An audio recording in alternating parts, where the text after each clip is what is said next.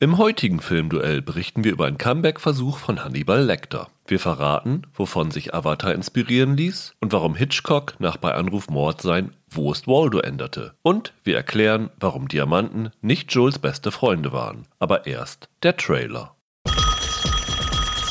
Hello? Who is this? Hello? Did you call me Stu? Hello? Wrong number, pal. Don't even think about leaving that booth. Why not? I have a 30 caliber bolt action 700 with a Hensoldt tactical scope. You're trying to blackmail me into murdering your wife. There's only one way to find out. When would this take place? Gotta be the night of the 18th. I've got to think this over. I'm aiming at you right now. Can you feel it? Do you really believe in the perfect murder? If you have to ask, then you're not ready to know yet. You're bluffing. Hello?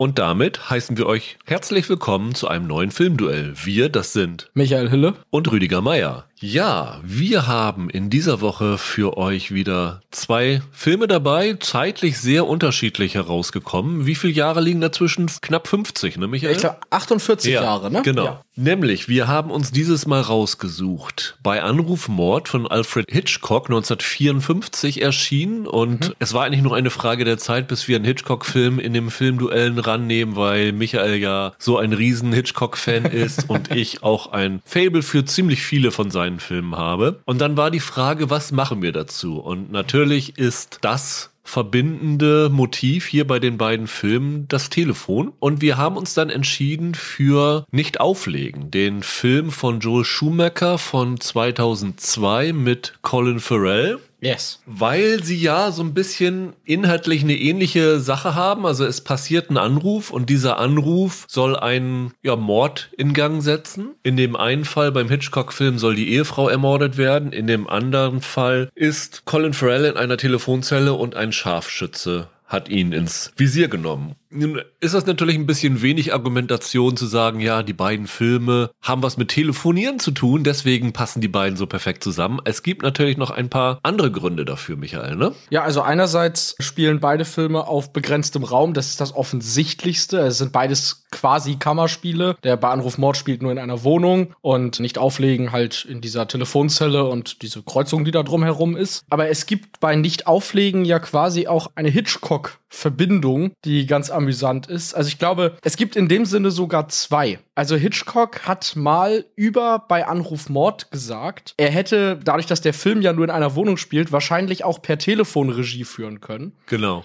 Und meinte, die Handlung wäre nicht weniger spannend und interessant gewesen, wenn sie in einer Telefonzelle gespielt hätte. Und dann bei Nicht auflegen war es ja wohl so, dass dieser Drehbuchautor Larry Cohen die Idee schon sehr, sehr früh hatte. Und zwar auch Hitchcock vorgestellt hatte und die beiden hatten versucht, das gemeinsam zu entwickeln und haben aber, kommen wir nach später drauf zu sprechen, ein Problem dabei gehabt, das sie nicht lösen konnten und deswegen hat das nicht geklappt und als Herr Cohen dann das Problem gelöst hatte, war Hitchcock leider schon verstorben und konnte es nicht mehr selber machen. Das war wohlgemerkt dann irgendwie 30 Jahre Ja, später. genau. Also, die saßen lange dran. Beide Hauptfiguren übrigens, die getötet werden sollen, sind untreu gewesen. Das ist Ja. noch eine weitere Verbindung. Also ist so ein bisschen auch so ein ja, Moralstück insofern. Und beide sind relativ schnell gedreht worden für die damaligen und heutigen Verhältnisse. Also Hitchcock hat bei Anruf Mord in 36 Tagen fertig gekriegt. Genau, richtig. Und nicht auflegen sind irgendwie, ich glaube, zehn Tage an sich und noch zwei Tage drumrum Genau. Shootings gewesen. Ne? Also zwölf insgesamt. In der Zeit, wie Hitchcock seinen Film gedreht hätte, hätte Joe Schumacher dreimal nicht auflegen drehen können. Das ist wirklich eine irre Leistung. Von daher passen die beiden schon so ein bisschen zusammen. Jetzt schon mal irgendwie sich die Titel bei Anruf Mord und nicht auflegen so hübsch ergänzen, finde ich, wenn man das so nebeneinander liest. Gefällt mir auch daran ganz gut. Ja, wenn ihr zum ersten Mal dabei seid, müssen wir vielleicht noch mal kurz erklären, wie das hier abläuft. Also, jeder von uns beiden hat in jedem Filmduell die Patenschaft für einen Film übernommen. In diesem Fall natürlich ganz logisch hat Michael als Hitchcock-Fan bei Anruf Mord übernommen. Ich habe mich für Nicht auflegen entschieden und wir beide haben versucht, möglichst viel interessante Infos zu dem Film zu recherchieren, die wir euch in verschiedenen Kategorien vorstellen. Also, was vor dem Dreh passierte, was während des Drehs passierte, was die Langzeitwirkung für das Genre, für die Darsteller, für die Regisseure gewesen sind. Und am Ende natürlich haben wir uns die Filme auch nochmal angeguckt und versuchen nochmal aus heutiger Sicht zu erzählen, ob die beide dem Test der Zeit standgehalten haben. Und zwischen diesen einzelnen Kategorien finden die eigentliche Filmduelle statt. Nämlich Michael und ich duellieren uns in verschiedenen Kategorien, wo wir versucht haben, die interessantesten, amüsantesten, verblüffendsten Anekdoten herauszufinden. Also sei es nun von den Locations, Filmfehler, was auch immer. Also wir haben immer so eine Auswahl aus elf Kategorien. Acht davon tragen wir vor. Die letzte ist ein Quizduell. Da stellt Michael mir eine Frage zu nicht auflegen. Ich stelle Michael eine Frage zu bei Anruf Mord. Und dadurch können in dieser letzten Kategorie nochmal zwei Punkte gemacht werden. Und am Ende ist halt derjenige von uns der ja, Filmduell-Quiz-Champion, der am meisten Punkte gesammelt hat. Und Michael, es wird mal Zeit für dich, mal wieder nachzulegen. Was soll das denn heißen? Das werde ich heute schaffen. Dann kannst du ja gleich mal loslegen mit unserem ersten Duell. Trivia Pursuit heißt es, wo wir einfach nur zusammenstellen, was so der lustigste Fact gewesen ist, der uns während der Recherche zu dem Film untergekommen ist. Michael, was ist bei, bei Anruf Mord dir untergekommen? Du wirst es natürlich wissen, Hitchcock hat ja in jedem seiner Filme einen Cameo-Auftritt und taucht immer ganz kurz auf, man kann ihn kurz entdecken. Hier im Film, ich nehme an, du hast ihn auch gefunden, gibt es eine Szene, in der die Hauptfigur einem Besucher ein Foto von einem alten Klassentreffen zeigt und auf diesem Foto ist Hitchcock dann zu sehen, weil es ja anders in einem Kammerspiel schlecht möglich ist, dass er da irgendwie kurz durchs Bild läuft. Aber wusstest du, dass der Film bei Anruf Mord dafür verantwortlich war, dass Hitchcock seine Taktik für seine Cameo-Auftritte geändert hat? Nee, tatsächlich nicht. Und zwar war es so, er hat den Film selber dreimal mit einem Testpublikum geschaut. Und am Anfang des Films gibt es eine kurze Szene, die nicht in der Wohnung spielt. Da legt ein Schiff am Hafen an und dann kommen da ganz viele Leute aus dem Schiff raus und du siehst Leute an der Straße langlaufen und so. Und Hitchcock ist aufgefallen, dass die Leute sich überhaupt nicht darauf konzentriert haben, welcher Charakter in dieser Szene eingeführt wird, sondern dass sie den gesamten Bildschirm abgesucht haben, ob irgendwo Alfred Hitchcock durchs Bild läuft. Und erst als dann irgendwann das Bild ins Spiel kam, wo er drauf ist, rief dann jemand, ah, ah, und alle waren beruhigt. Und daraufhin hat er gemerkt, dass die Leute mittlerweile so akribisch nach ihm suchen, dass sie sich nicht auf den Film konzentrieren, bis sie ihn gefunden haben. Und deshalb hat er nach bei Anruf Mord, wo er, glaube ich, in Minute 15 oder so das erste Mal zu sehen ist, beschlossen, dass er nie wieder ein Cameo machen wird, bei dem es länger als fünf Minuten dauert, bis er im Bild zu sehen ist. Und hat ab da dann immer sich in der ersten Szene platziert, damit die Leute sich danach auf seinen Film konzentrieren. Die berühmteste Szene ist ja, glaube ich, bei der unsichtbare Dritte, wo er in den Bus steigt. Ne? Das ist, glaube ich, auch dann tatsächlich gleich am Anfang gewesen. Und das war danach. Genau, das ist zwei Minuten im Film und das war fünf Jahre nach Bei Anruf Mord. Ja. Genau, also vorher war es so, dass er auch oft mal erst nach einer Stunde auftauchte, aber nach Bei Anruf Mord immer ganz am Anfang, damit die Leute aufhören, ihn zu suchen und sich konzentrieren. Was ich Interessantes für nicht auflegen rausgefunden habe, was mir tatsächlich auch gar nicht bewusst war, es gibt eine Deleted Scene, wo jemand nicht ganz Unbekanntes rausgeschnitten worden ist aus dem Film, nämlich die Colin Farrell-Figur ist ja so ein Publizist, der ja jede Menge Klienten hat. Und wir sehen im fertigen Film eigentlich immer nur seine Seite von dem Gespräch. Aber sie haben eine Szene gedreht, in der er tatsächlich einen seiner Klienten trifft. Und das ist ein Theaterschauspieler, der gerade in einer Produktion von Dracula dabei ist. Und dieser wird von niemand geringerem als Jared Leto gespielt. Diese Szene ist tatsächlich bei YouTube vorhanden, also könnt ihr da tatsächlich sehen, ist so eine Minute, anderthalb Minuten ungefähr lang, äh, ist jetzt auch nichts Besonderes. Leto für seine Verhältnisse chargiert sogar relativ wenig, würde ich mal sagen. Fand ich aber ganz interessant, dass sie das tatsächlich da rausgeschnitten haben und dann tatsächlich haben sie diese Szene für eine TV-Ausstrahlung wieder in diesen Film reingeschnitten irgendwann mal, wo man wahrscheinlich den Film mal längen musste, weil er halt so kurz ist. Merkwürdig, dass man jemanden, der ja doch ein größeres Kaliber ist, so einfach rausschneidet, oder? Ich glaube, damals war er noch nicht so ein großes Kaliber und natürlich wollten sie diesen Film halbwegs stromlinienförmig machen. Und wie gesagt, ich glaube tatsächlich, dass der Film eigentlich für traditionelle TV-Ausstrahlung zu kurz ist, Ah, ja. weil man ja eine gewisse Lauflänge braucht, um gewisse Anzahl an Werbepausen unterbringen zu können. Und dafür hat man es wieder reingeholt. Hm. half es natürlich, wenn man diesen Film nochmal um eine Minute längen konnte. Und deswegen, also wer Jared Leto in Nicht auflegen sehen will, entweder YouTube oder auf eine ja, TV-Ausstrahlung in welchen Ländern auch immer warten.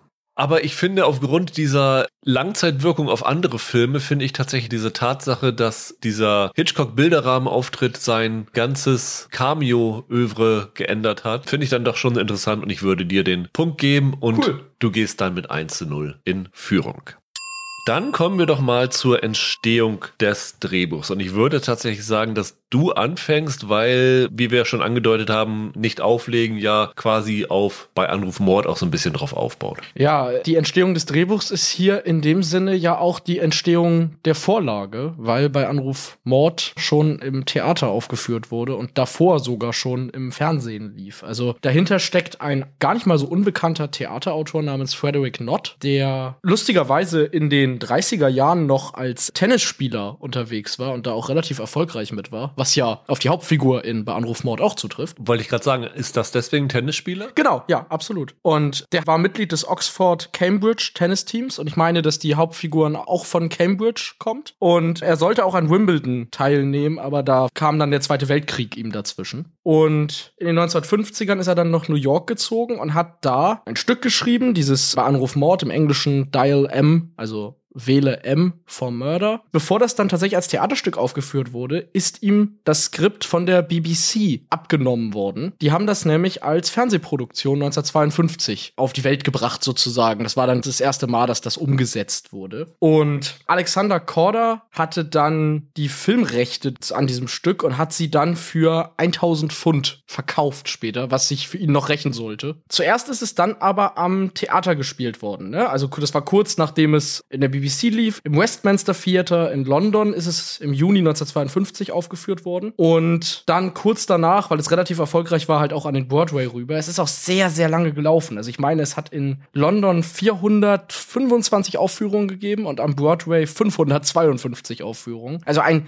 riesiger Erfolg damals, ein Riesending. Dementsprechend hatte dann Warner Bros. großes Interesse daran, das Ganze auf die große Leinwand zu bringen. Und ich meine, der genaue Verkaufspreis ist nicht ganz bekannt, aber es wird so auf 20.000 Pfund geschätzt. Irgendwo habe ich gelesen 75.000 Dollar. Ich weiß jetzt nicht, wie Pfund-Dollar-Unterschied damals von den Währungskursen her war, aber auf jeden Fall hat der Herr Korda seinen Einsatz um ein Vielfaches multipliziert, was natürlich für Herrn Nott ziemlich ärgerlich war, weil wenn er das direkt an Warner verkauft hätte, dann hätte er sich doch ein schöneres Leben machen können, ne? Das ist richtig. Er hat dann ja aber zumindest auch sein eigenes Theaterstück dann für die Leinwand adaptiert, ne? Also es war nicht so, dass Warner einen anderen Drehbuchautoren oder so geholt hat, sondern Nott hat die Drehbuchskript-Version selbst geschrieben. Es ist allerdings ein bisschen umstritten. Man kann das bei mehreren Hitchcock-Experten nachlesen, inwiefern Nott da noch so groß an dem Ding gearbeitet hat und inwiefern nicht er dann nur den Credit bekommen hat, weil sie kaum was an dem Stück generell geändert haben. So ganz klar ist das nicht, aber er wird zumindest irgendwie beteiligt gewesen sein. Das war ja 1954 und wie du vorhin schon gesagt hast, hat ja nicht auflegen die Ursprünge auch schon kurz danach gehabt, also in den 60er Jahren war es so. Und zwar ist Larry Cohen ein ja, relativ guter Freund von Hitchcock gewesen. Also die haben sich öfter mal zum Essen getroffen, hat Larry Cohen dann später mal in Interviews gesagt, der war damals in erster Linie ein TV-Autor, hat zum Beispiel Folgen für Auf der Flucht geschrieben und irgendwie mochte Hitchcock ihn, weil er halt so ein, so ein Filmliebhaber gewesen ist. Und während dieser ganzen Geschichten haben sie natürlich auch so ein bisschen ja Brainstorming gemacht und sich Bälle hin und her gespielt und Ideen ausgetauscht. Und irgendwann haben die sich in Studio City, also dem ja, Studiolot von Universal getroffen. Da hatte Hitchcock damals ein Bungalow. Und eigentlich wollte Cohen Hitchcock einen Film andrehen, der hieß Frenzy. Der ist aber nicht der Frenzy, den Hitchcock dann Hitchcock 70ern danach gemacht hat. Da konnte er irgendwie Hitchcock nicht für begeistern. Und dann hat irgendwann Larry Cohen nur so mal rausgeworfen, wie wäre es denn, wenn man einen Film komplett in einer Telefonzelle spielen lassen würde? Und das fand Hitchcock super, weil Hitchcock hatte ja schon vorher Rettungsboot gedreht. Das war ja auch ein Film, der auf extrem begrenztem Raum gewesen ist. Von daher hatte er so ein Fable für solche Stoffe. Hitchcock hat dann eine Frage gestellt. Und die Frage war, warum ist dieser Typ in dieser Telefonzelle? Warum geht er nicht raus? Gibt es irgendeinen Grund dafür? Und die sind nie auf einen Dreh gekommen, wie man eine Person über die gesamte Lauflänge eines Films in einer Telefonzelle behalten kann. Ein Boot ist einfacher, kannst ja nicht rausgehen. Genau, du kannst nicht raus, ist Wasser rundherum. Genau.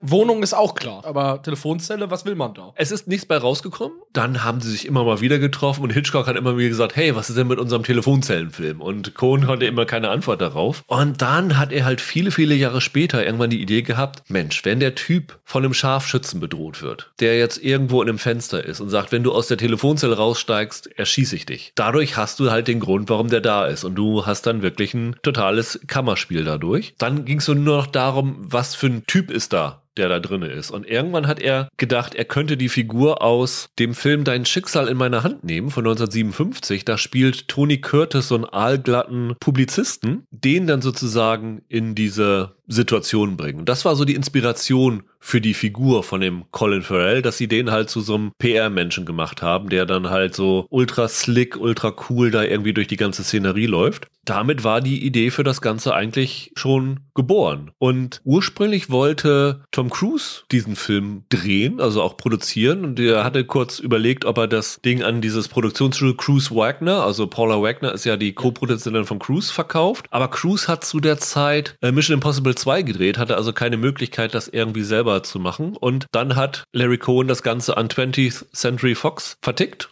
und dann ist dieser Film halt bei denen gemacht worden. Tom Cruise hat dann ja später mit Collateral sein eigenes Kammerspiel sozusagen nachgelegt. Interessant, dass der da mit assoziiert war, finde ich. Naja, ich sag mal, in 30 Jahren Entwicklungszeit ist, glaube ich, wie wir Jeder nachher sehen werden, jeder aus Hollywood fast dabei involviert gewesen. Ja. Ja, das stimmt wohl. Dann lass uns doch gleich schon zu unserem zweiten Duell kommen, Michael. Sozialkunde.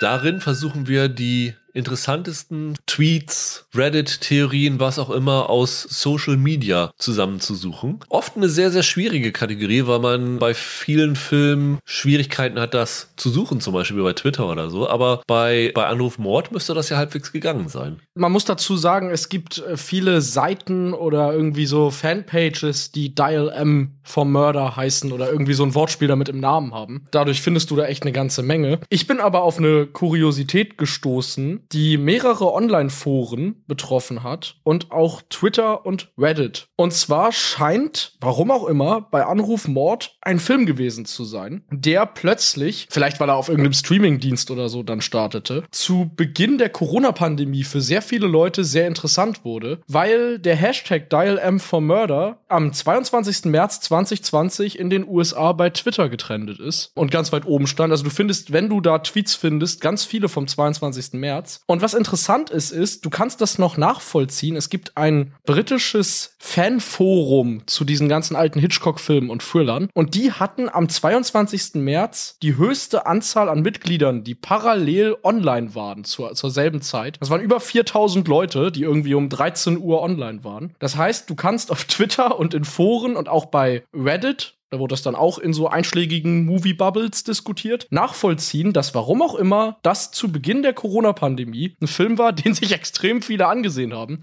Ich mag es ja immer sehr, wenn ich irgendwelche Celebrities habe, die tatsächlich über den Film irgendwas sagen. Und ich habe tatsächlich einen Tweet gefunden von 2019 von einem Drehbuchautor, Josh Olson. Der hat äh, den Cronenberg-Film History of Violence geschrieben und war dafür Oscar nominiert. Der hat geschrieben, alle anderen, Doppelpunkt, hey, ein ganzer Film in einer Telefonzelle wäre schon ziemlich cool. Zehn Minuten später, Mist. Ich habe keine Ahnung, wie ich das aufrechthalten soll. Larry Cohen, Doppelpunkt. Hey, ein kompletter Film in einer Telefonzelle wäre cool. Zehn Tage später, Schwarzblende, zahlt mich aus. Ja, stimmt. Er hat danach auch ein Foto von ihm und Larry Cohen gemeinsam Ah. runtergesetzt. Ah, ja. Fand ich sehr, sehr schön Süß. und finde ich tatsächlich ein bisschen besser als das, was du rausgefunden hattest. Absolut. Lass uns das gerne nehmen. Ist eine süße Geschichte. Dann steht es 1 zu 1.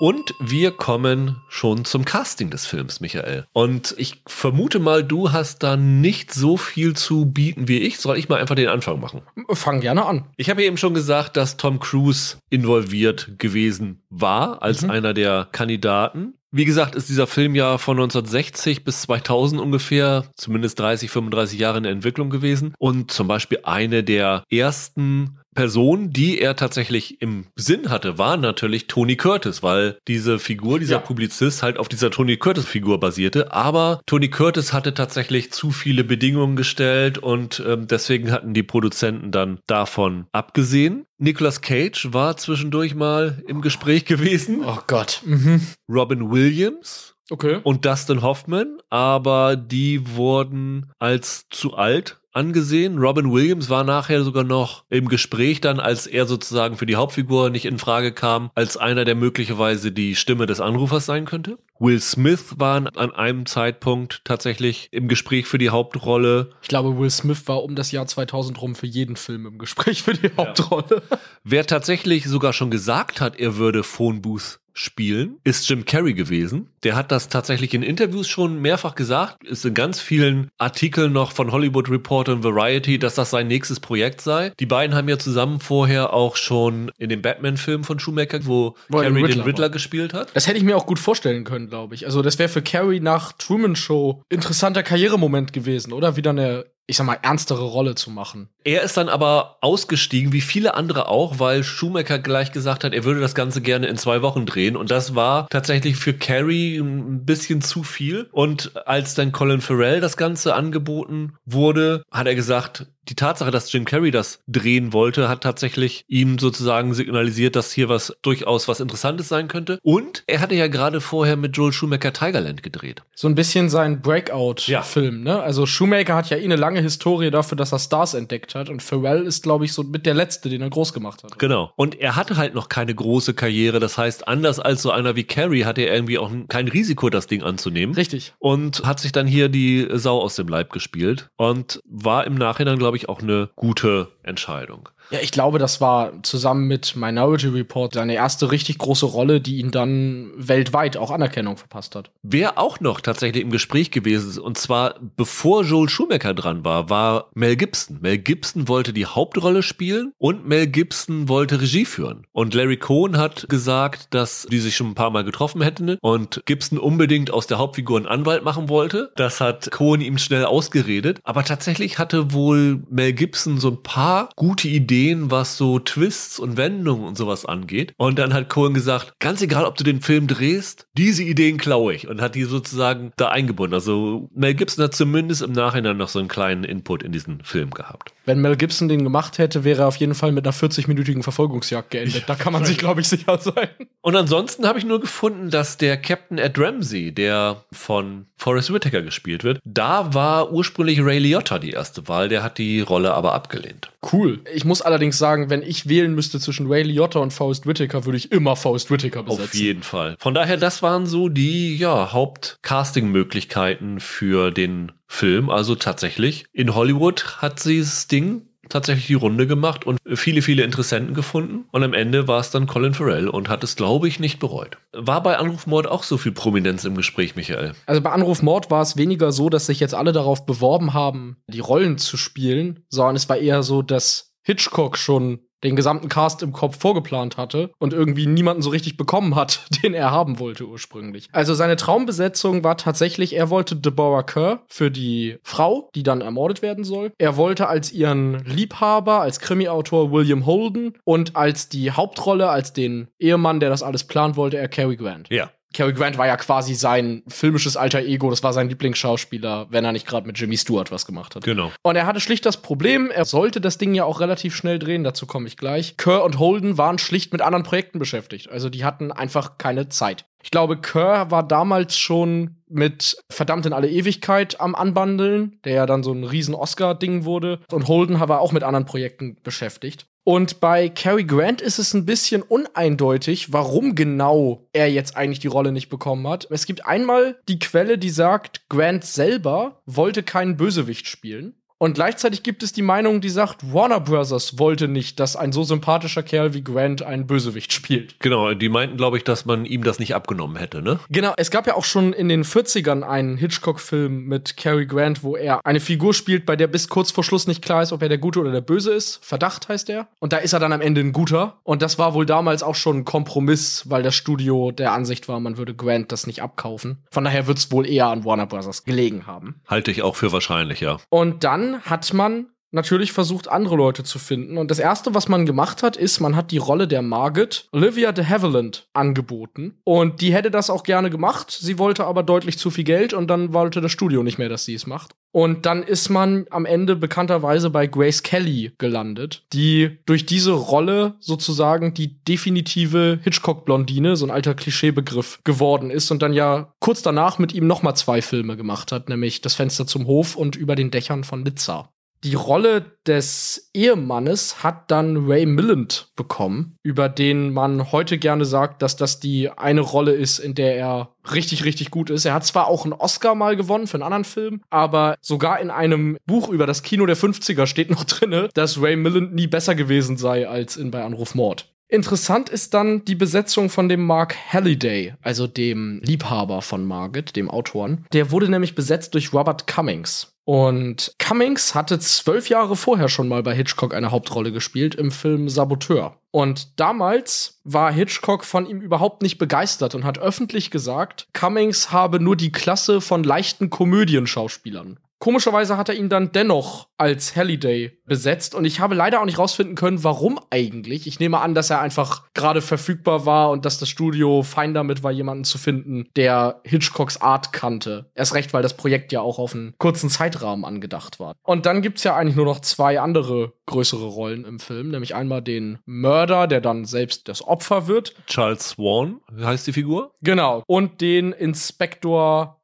Hubbard. Ja. Die beiden werden gespielt einmal von Anthony Dawson und Hubbard wird gespielt von John Williams, nicht der Komponist, sondern jemand, Ja. der genauso heißt. Und der große Zufall bei den beiden ist, oder Zufall ist es natürlich nicht, die haben diese Rollen auch schon auf der Bühne gespielt. Am Broadway, ne? Genau, die haben am Broadway auch schon diese Rollen gespielt. Ursprünglich hatte man die Swan-Rolle dem Louis Hayward angeboten. Der hat aber auch zu viel Geld gewollt und dementsprechend hat man dann Anthony Dawson von der Bühne besetzt und auch John Williams dazu geholt, der mit Hitchcock sowieso ein sehr gutes Verhältnis hatte. Der hat relativ häufig mit Hitchcock gedreht. Ja, ich wollte gerade sagen, die Visage kommt mir sehr bekannt vor mit seinem prägnanten Schnauzbart auch, ne? Der spielt noch mal einen Inspektor in Über den Dächern von Nizza. Ja, richtig, genau. Und es gab doch diese Serie Alfred Hitchcock Presents. Ja. Und da hat der gefühlt immer mitgespielt. Also das war, glaube ich, der Schauspieler, mit dem Hitchcock am meisten gedreht hat in seiner Karriere. Genau, und so sind die beiden da gelandet. Williams hatte 1953 sogar noch den Tony Award für diese Rolle gewonnen. Dementsprechend war es irgendwie ein No-Brainer, ihn da auch für den Film zu besetzen. Die eine Casting-Entscheidung, die man jetzt aber noch erwähnen muss, weil das wirklich ein wenig ungewöhnlich ist, ist Alfred Hitchcock selbst und wie der eigentlich zu dem Projekt gekommen ist. Hitchcock saß 1953 eigentlich an der Geschichte The Bramble Bush. Das ist die Geschichte von einem Mann, der den Pass eines anderen Mannes stiehlt und dann rausfindet, dass der ursprüngliche Besitzer des Passes wegen Mordes gesucht wird. Und er saß da eine ganze Zeit lang an der Geschichte und war nie so richtig zufrieden. Und als Dial M for Murder beim Studio ankam, wusste Hitchcock, dass das Stück ein Riesenhit gewesen war. Fand das auch interessant, wollte aber eigentlich halt The Bramble Bush weiterverfolgen. Das Studio hatte ihn aber noch unter Vertrag und hat dann gesagt, nee du, du kommst damit nicht voran, das Projekt kommt irgendwie nicht in die Gänge, du machst jetzt dieses Stück, du adaptierst das jetzt für uns. Er wurde dann quasi gezwungen, dieses Stück zu machen. Ich glaube, so erzählt er es zumindest gegenüber François Truffaut in diesem berühmten Buch Mr. Hitchcock, wie haben Sie das getan? Er hätte sich auch noch ein anderes Projekt aussuchen können, hat sich dann aber entschieden, das zu machen, weil er aufgrund des Erfolgs des Theaterstücks den Film als auf Nummer sicher gehend empfand und sich sicher war, dass er als erfahrener Thriller-Filmemacher den ganz easy umgesetzt kriegen wird. Dieser Bramblebush klingt ja ein bisschen, als ob das die Inspiration für der unsichtbare Dritte nachher geworden wäre, ne? Mit dem Pass und der in Wirklichkeit ein Mörder ist. Das ist ja nicht mit dem Pass, aber von der Prämisse her klingt das relativ ähnlich zu unsichtbare Dritte, oder? Genau, also Bramblebush war ja ein Roman, den Hitchcock halt adaptieren wollte. Und am Ende ist aus diesen Ideen tatsächlich der unsichtbare Ah ja. Dritte geworden. 1960 ist der Roman dann aber auch tatsächlich verfilmt worden. Allerdings nicht mehr von Hitchcock, sondern von Daniel Petrie mit Richard Burton. Naja, Ah interessant. Dann kommen wir schon zu unserem dritten Duell, Michael. Location Scout. Was natürlich bei, bei Anruf Mord ein bisschen schwierig sein dürfte, weil der ist ja komplett eigentlich im Studio gedreht worden. Aber hast du dann trotzdem eine interessante Location gefunden, die man als Filmfan besuchen kann? Man kann tatsächlich die Location besuchen. Der Film spielt zwar fast die ganze Zeit in diesem Apartment, aber zwischendurch sieht man immer wieder Leute aus dem Fenster gucken. Vorne zur Pforte, Ja. zur Haustür und zur Straße. Und das sind alles Rückprojektionen. Aber diese Rückprojektionen müssen ja auch irgendwo aufgenommen werden. Und das ist in der Collingham Road in London vor einem Hauseingang gewesen. Ja. Und das war für Hitchcock in dem Sinne ein Heimspiel, weil seine ehemalige Wohnung lag bei der Adresse 53 Cromwell Road. Und das war tatsächlich nur zwei Minuten zu Fuß von da entfernt, wo sie die Aufnahmen für bei Anruf Mord gemacht haben. Also das kannst du in Windeseile besuchen, wenn du da mal bist und kannst sowohl bei Anruf Mord als auch Hitchcocks eigene Wohnung ablaufen. Ich glaube, bis 39 hat er in London gewohnt. Ja. Dann ist er dann mit seiner Ehefrau in die USA gezogen, ja. Aber es ist natürlich ganz lustig. Ich frage mich, ob das tatsächlich so eine Idee von ihm war und hat gesagt hat, ich kenne das, das ist doch eigentlich eine ganz schöne Adresse oder ob das eher Zufall ist. Er ist ja bekannt dafür, dass er besonders gerne im Studio gedreht hat und nicht gerne raus ist. Kann natürlich sein, dass er schlicht gesagt hat, fahrt mal dahin, da kenne ich die Ecke noch und stellt da irgendwo eine Kamera hin. Ich habe auch eine Location und natürlich bei Phone Booth nicht im Studio gedreht, aber auch auf begrenztem Raum. Das heißt, da gibt's auch nicht so viele Optionen. Aber ganz interessant ist, dass diese Telefonzelle in der Fifth und Spring Street Bushaltestelle, da wo die heute ist, da stand damals die Telefonzelle in Los Angeles. Der Film spielt zwar in New York, aber gedreht worden ist das in Los Angeles. Und warum diese Location für Filmfans total interessant ist, quasi gegenüber von diesem Ort, wo diese Telefonzelle gestanden hat, ist das Alexandria Hotel gewesen. Und in diesem Alexandria Hotel haben sehr, sehr viele Dreharbeiten stattgefunden. Unter anderem für den Film 7 und für Dreamgirls. Das heißt, du kannst irgendwie mit einem Besuch mindestens drei Filmsets sozusagen ein Häkchen hintermachen. Und das fand ich irgendwie ganz schön, dass das sich hier alles so irgendwie zentriert hat an dieser einen Ecke. Und das ist tatsächlich ganz lustig. Also du kannst wirklich per Google Street View dir das angucken und dir daneben so ein Still von der Telefonzelle hinnehmen und dann kannst genau sehen, wo das Ding war. Also es ist auch immer noch sehr ähnlich. Lustigerweise wollten sie da übrigens gar nicht erst drehen. Sie wollten eigentlich eine Straße weiter in der Sixth Street drehen. Aber die Sixth Street in Los Angeles ist so von Diamantenhändlern besetzt. Also sehr, sehr viele Diamantenhändler haben da ihre Läden. Und die haben kurz vor Dreh gesagt, nee, wir wollen euch hier nicht, geht mal weg. Und dann mussten die wirklich innerhalb von einem Tag, glaube ich, umdisponieren und die Nebenstraße quasi filmbereit machen, was nicht ganz so leicht gewesen ist. Fand ich irgendwie ganz interessant so als Hintergrundinfo. Nicht ganz so leicht, weil es wie New York aussehen sollte, oder? Genau, weil man sozusagen einige Vorkehrungen machen musste, um das hin, irgendwie hinzubekommen. Sie haben da ja wirklich auch irgendwelche Ladenfronten gebaut und sowas alles. Und das mal eben zu sagen, ja, wir ziehen das Ganze mal eine Straße weiter, ist gar nicht mal so leicht. Ja, interessant. Ich finde, wenn du da drei Locations auf einmal abklappern kannst und praktischerweise auch direkt der Bus da hält, da würde ich den Punkt dann eher bei dir sehen. Du Deswegen. hast halt nur zwei Locations Richtig, und du drei. Richtig. Und wie gesagt, ich kann da direkt mit dem Bus raus. Also ich glaube, das ist dann dein Punkt aus meiner Sicht. Dann würde ich sagen, du gehst mit 2 zu 1 in Führung. Wunderbar. Und dann machen wir weiter mit dem Dreharbeiten der Filme und fangen mal an, was so vor der Kamera sich abgespielt hat. Also mit den Kulissen, also was du wirklich sehen kannst, wenn du diesen Film dir anschaust. Willst du wieder den Anfang mit bei Anruf Mord machen? Ja, gern. Das erste, was, als sie bei Anruf Mord adaptiert haben, für Hitchcock halt die Frage war, war, inwiefern adaptieren wir die Umstände dieses Theaterstücks? Und ganz oft, wenn Theaterstücke adaptiert wurden, dann hat man früher versucht zu kaschieren, dass das alles ursprünglich auf einer Bühne spielt. Das heißt, du hast dann Szenen gehabt, in denen die Leute vorher irgendwie noch aus dem Auto aussteigen und zur Haustür gehen und dann da reinlaufen und so. Und er hat sich sehr schnell entschieden, komplett im Innenraum zu bleiben. Halt mit der Überlegung, das Stück war ja ein Hit und wenn etwas gut läuft, ne, never change a running system war da sozusagen seine Devise. Er hat da auch Truffaut gegenüber gesagt, wenn Filmemacher Theaterstücke adaptieren, dann beginnen sie es zu öffnen. Mit anderen Worten, auf der Bühne ist alles auf ein Bühnenbild beschränkt und die Idee war, etwas zu machen, das die Enge des Bühnenbildes aufhebt. Da habe ich auch eine ganz lustige Anekdote noch beizutragen. Bei Nicht auflegt war zwischendurch mal kein Witz Michael Bay als Regisseur im Gespräch gewesen. Wie bitte? Und als sie die Gespräche mit Michael Bay hatten, war seine erste Aussage gegenüber Larry Cohn, so, wie kriegen wir den Jungen jetzt mal aus der Telefonzelle raus?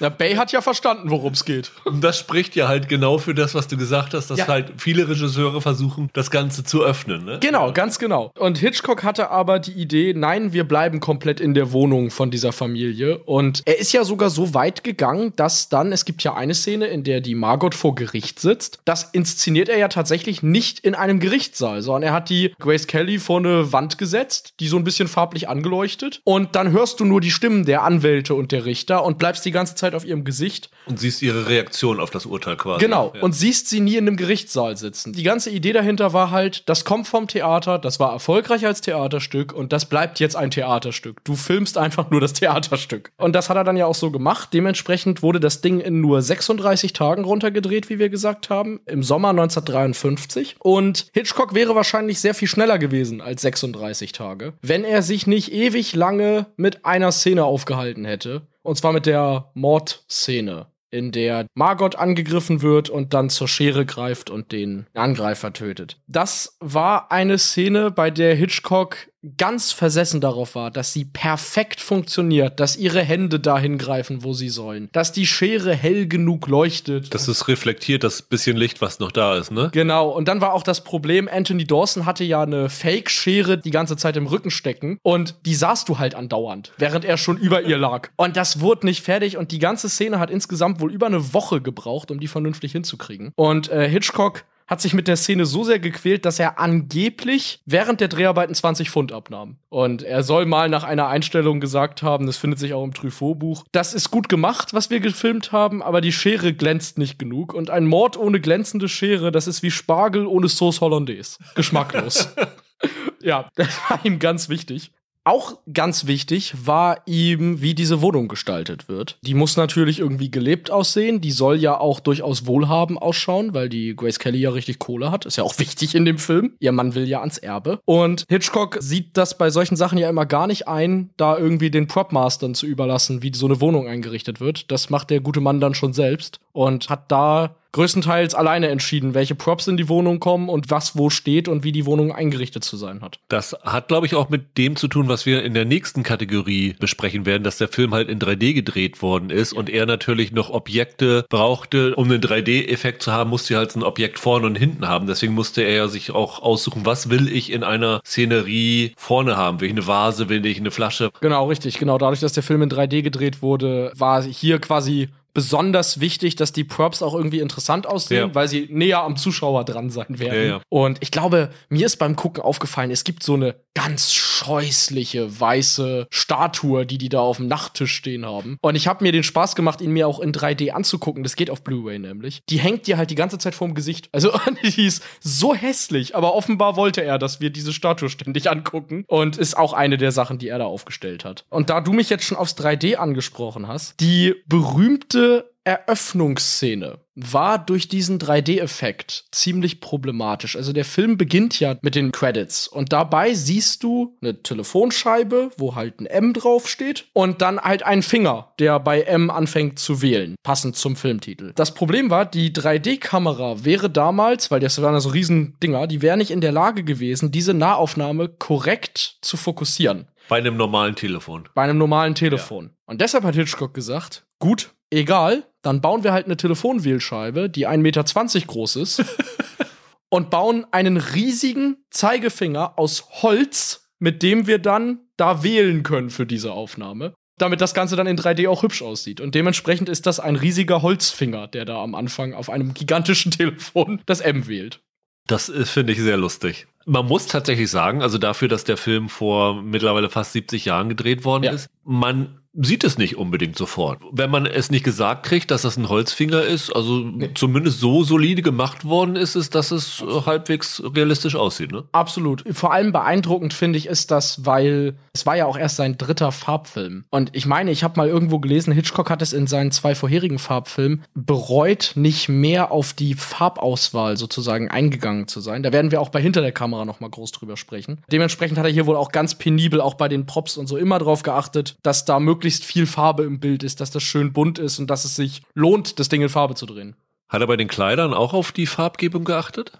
Ja, absolut. Also ganz explizit bei den Kleidern, die Grace Kelly im Film anhat. Da hat er ein interessantes Farbexperiment veranstaltet. Er hatte die Idee, den Geisteszustand der Grace Kelly-Figur anhand der Klamotten darzustellen, die sie trägt. Also du siehst das in der Eröffnungsszene, wenn sie mit ihrem Mann gemütlich beim Essen sitzt, da hat sie unschuldig ein weißes Kleid an. Wenn sie sich danach mit ihrer Affäre das erste Mal trifft, hat sie leidenschaftlich was Rotes an. Und wenn man im Film darauf achtet, im Verlauf des Films werden die Farben ihrer Kleider immer düsterer und dunkler. Das soll quasi zeigen, dass es immer schlechter um sie steht, dass sie immer mehr in die Bredouille gerät. Am Anfang ist das schön knallig und hell und am Ende trägt sie so nicht richtig schwarz, ne, aber so grau, dunkle, blaue Sachen, die sich nicht so richtig hervortun. Das war also auch noch ganz wichtig für ihn, dass du diesen Verfall der Figur erkennst. Das ist etwas, was einem nicht unbedingt immer sofort auffällt, aber was sich so unterschwellig, glaube ich, schon Ja. in dein Bewusstsein einprägt. Absolut. Es gibt da ganz viele interessante Bücher, die darauf eingehen, wie Hitchcock sich immer wieder durch Sigmund Freud und durch die Psychoanalyse hat bei sowas beeinflussen lassen. Und sollten wir hier mal irgendwann noch über andere Hitchcock-Filme sprechen, sofern sie denn dann in Farbe sind, dann äh, werden wir, glaube ich, häufiger mal auf sowas stoßen. Das ist wirklich auffallend bei ihm. Bei Nicht auflegen war das Interessante halt diese kurze Drehzeit. Und man Ja. fragt sich halt, wie ist es möglich, auch wenn dieser Film unter 80 Minuten lang ist, also am Ende nicht viel Stoff rausgekommen ist, aber wie ist es möglich, so schnell einen Film zu drehen? Tatsächlich haben die eine unglaubliche Menge an Drehbuch an einem Tag gedreht. Ich glaube, zwölf Drehbuchseiten pro Tag, was wirklich für einen großen Film massiv viel ist. Und diese kurze der Zeit und vor allen Dingen diese Beschränktheit auf diese eine Location hat eine relativ große Folge für Komparsen gehabt. Das ist ja ein Aspekt, über den wir relativ selten reden. Weil dieser Film halt im Grunde genommen in Echtzeit gedreht ist. Du kannst dann halt nicht die Komparsen wechseln. Das heißt, die Komparsen mussten halt an jedem Tag dabei sein und mussten auch an jedem Tag die gleichen Sachen tragen, mussten an den gleichen Orten stehen. Es mussten halt unglaublich viel auf Continuity geachtet werden. Die wurden, glaube ich, für Komparsen relativ gut bezahlt, weil sie halt diese zwölf, auch wenn es nur zwölf Tage waren, aber sie mussten halt diese zwölf Tage da sein und mussten während der gesamten Dreharbeiten an ihrem vorbestimmten Ort sein. Und das fand ich tatsächlich relativ überraschend. Also auch wieder so ein Ding, was einem nicht unbedingt auffällt, wenn man das guckt, aber wenn man weiß, dass das gemacht worden ist und du achtest mal auf die Komparsen im Hintergrund, ist echt erstaunlich. Ich meine, es wurde dann der Trick angewendet, denen sozusagen kleine Handlungsbögen zu geben, Ja, ja. damit die von selbst besser wissen, wo sie wann stehen. Es gibt zum Beispiel einen im Hintergrund, der verkauft so kleine Spielfiguren, ne? so Roboter oder irgendwie sowas. Ja. Und dann kommt mal einer vorbei, der hat so einen Kasten mit Getränken drin und dann nimmt sich da einer eine raus und dann kommt er später wieder, fragt, ob der noch mal eine möchte. Also wenn man in dem Film drauf achtet, passieren ganz viele kleine Geschichten im Hintergrund und das finde ich auch cool. Im Grunde genommen hast du dann ja als Komparse den gesamten Film mitbekommen. Das ist ja. Ja. was, was du normalerweise nicht bekommst. Du weißt ja wirklich von Anfang bis Ende, wie das läuft. Und das ist auch das Interessante gewesen. Schumacher hat vermieden, den Leuten zu erzählen, was genau da passiert, damit sie realistisch auf die Sachen reagieren, die da passieren. Okay, das ist tatsächlich interessant, vor allem wie du das planst.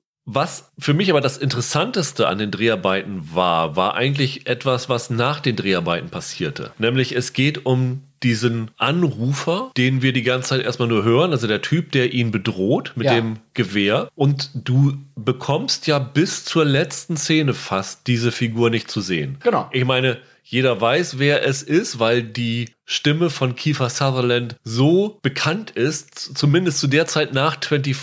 Von daher konnte man das irgendwie dann im Nachhinein nicht verheimlichen. Hier hilft tatsächlich mal die deutsche Synchro zu gucken, weil Ja. dann könnte es jeder sein. Ja. Und eigentlich war Kiefer Sutherland aber gar nicht bei den Dreharbeiten dabei. Also ich habe ja eben schon gesagt, dass Robin Williams im Gespräch war. Ein anderer war ein Mann namens Roger Jackson. Der hat in Ach. den Scream-Filmen diesen Ghostface gesprochen. Ah, das wäre ja witzig gewesen. Wenn Der war so eine der ersten Wahlen dafür. das wäre natürlich interessant gewesen, weil du siehst ja in den Scream-Filmen nie Roger Jackson. Ja. Du, das ist ja immer nur seine Stimme als Ghostface, aber da sind ja immer andere Leute drunter. Interessant ist auch, es gab einen kleinen Oscar gewinnenden Schauspieler, der auch gesagt hat, er hätte daran Interesse und er würde sogar die Stimme benutzen, die er für seinen Film benutzt hat, für den er den Oscar gewonnen hat. Okay.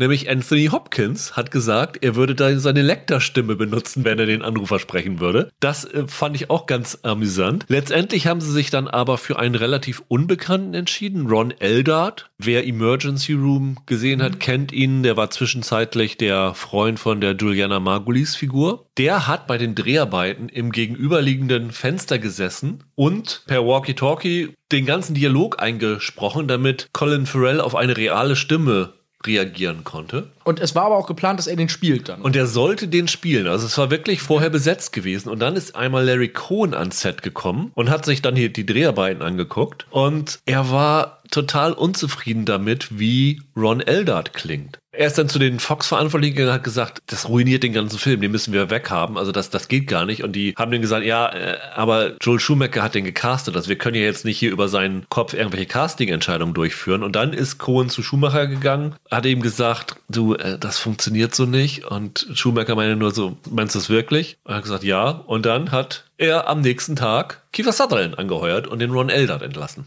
Die kannten sich ja, ne? Die hatten ja schon drei Filme vorher zusammen gemacht. The Lost Boys, die haben natürlich Flatliners, den man ja kennt, und die Jury, diese John Grisham-Verfilmung, zusammen gedreht. Von daher, das waren ja schon Bekannte. Und dann hatten sie aber das Problem, dass die Dreharbeiten schon zu Ende waren und Kiefer Sutherland dann sozusagen aus dem Studio diesen ganzen eingesprochenen Dialog von Ron Eldard neu einsprechen musste. Und im Grunde genommen haben Kiefer Sutherland und Colin Farrell überhaupt nicht miteinander gearbeitet. Nur diese eine Szene, die haben sie dann nachträglich noch gedreht, wo dann halt Sutherland zu sehen ist. Und die sind dann quasi gemeinsam auf PR-Tour für den Film gegangen, haben aber nie wirklich zusammen gearbeitet. Das fand ich irgendwie ganz lustig. Dann kommen wir zu unserem vierten Filmduell. Fehlerquelle, wo wir ja die auffälligsten Goofs herausfinden. Was ist denn bei, bei Anrufmord an Fehlern passiert?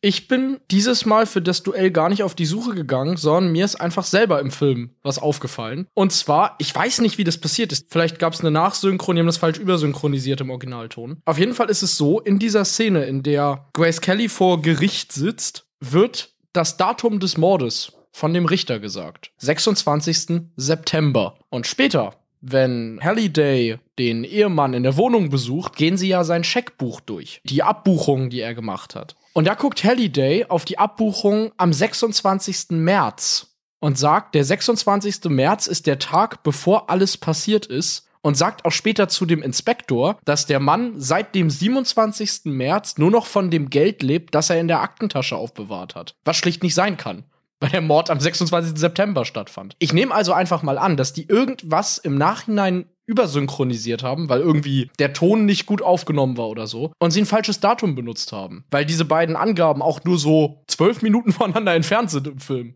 Mir ist das auch so gegangen. Also es gibt natürlich so diese bekannten Goofs, die überall zu finden sind, dass zum Beispiel der Winkel von dem Visier, von dem Zielvisier ja. nicht immer hinhauen kann, weil er mal von links, mal von rechts kommt. Das ist nicht realistisch. Aber was ich ganz lustig fand, der Film hat ja kommen wir nachher noch drauf zu sprechen, ziemlich lange gebraucht vom Dreh, bis er veröffentlicht wurde. Also mhm. die haben im November 2000 gedreht. Und diese Telefonzelle, in der er da steht, das ist eine Telefonzelle von Bell Atlantic. Das Problem ist aber, Bell Atlantic hatte eine Fusion mit GTE und wurde zu der Firma Verizon. Und im Jahr 2000 war überall noch Bell Atlantic zu sehen. Also sie haben dann angefangen, die Rechnung und Werbespots umzuswitchen von Bell Atlantic zu Verizon. Aber die Beschilderung von allem, was zu Bell Atlantic gehörte, war immer noch so. Aber in dem Zeitraum, wo dieser Film erschienen ist, nämlich 2002. Da haben sie alle Autos der Firma, alle Gebäudebeschriftungen, alle Telefonzellen umgeswitcht von Bell Atlantic zu Verizon. Das, was wir gesehen haben, dass er in einer Bell Atlantic Telefonzelle sei, ist komplett unrealistisch gewesen. Und dann habe ich das versucht nachzugoogeln und dann gibt es tatsächlich in der New York Times einen Leserbrief von jemandem, der sich noch über einen anderen Aspekt beschwert, nämlich er sagt, zu der Zeit 2000 gab es gar keine Telefonzelle mehr, die komplett geschlossen ist. Das heißt, die Telefonzelle Telefonzellen, die da waren, hatten zumindest keine Tür oder hatten nur mhm. so ein halbes Glas, aber es gab halt nicht dieses Ding, dass du eine Tür hinter dir zumachst. Das heißt, diese Telefonzelle, die sie da so gezeigt haben, hätte es 2002 eigentlich gar nicht mehr geben dürfen. Da hat jetzt der Film natürlich den Vorteil, dass ich als jemand, der 2002 noch zu jung war, um sowas überhaupt zu wissen, das im Nachhinein gar nicht mehr merke, dass das ein Fehler ja. ist. Ne? Also das kann einem gar nicht mehr auffallen,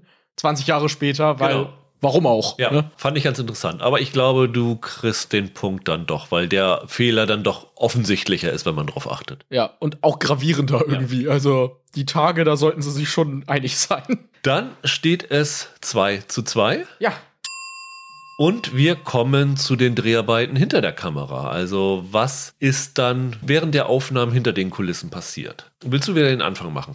Ja, ich habe da gar nicht so viel, weil wie gesagt, bis auf diese Scherenszene hat Hitchcock hinter der Kamera gar keine so großen Anstrengungen gehabt. Ein großes Problem zwischendurch war, dass Robert Cummings, der wie gesagt den Mark Holiday gespielt hat, der hatte sich mitten während der Dreharbeiten Magen-Darm eingefangen. Das ist ein bisschen blöde, wenn du einen Film drehst an 36 Tagen. War jetzt zum Glück kein großes Ding, weil du ja nicht irgendwie Sets auf- und abbauen musst bei dem Teil und das einfach switchen konntest. Es führte aber zum Beispiel dazu, dass dieses ewig lange Gespräch zwischen Ray Milland und Anthony Dawson am Anfang des Films ein paar Tage vorverlegt wurde. Naja, und das für die beiden Schauspieler logischerweise sehr anstrengend war, weil sie den Text noch nicht zu 1000 Prozent drin hatten. Und das sind bestimmt 15 Seiten Dialog oder so, die sie da am Stück performen. Ging nicht so wie bei Indiana Jones, dass er einfach die Knarre zieht und den anderen erschießt.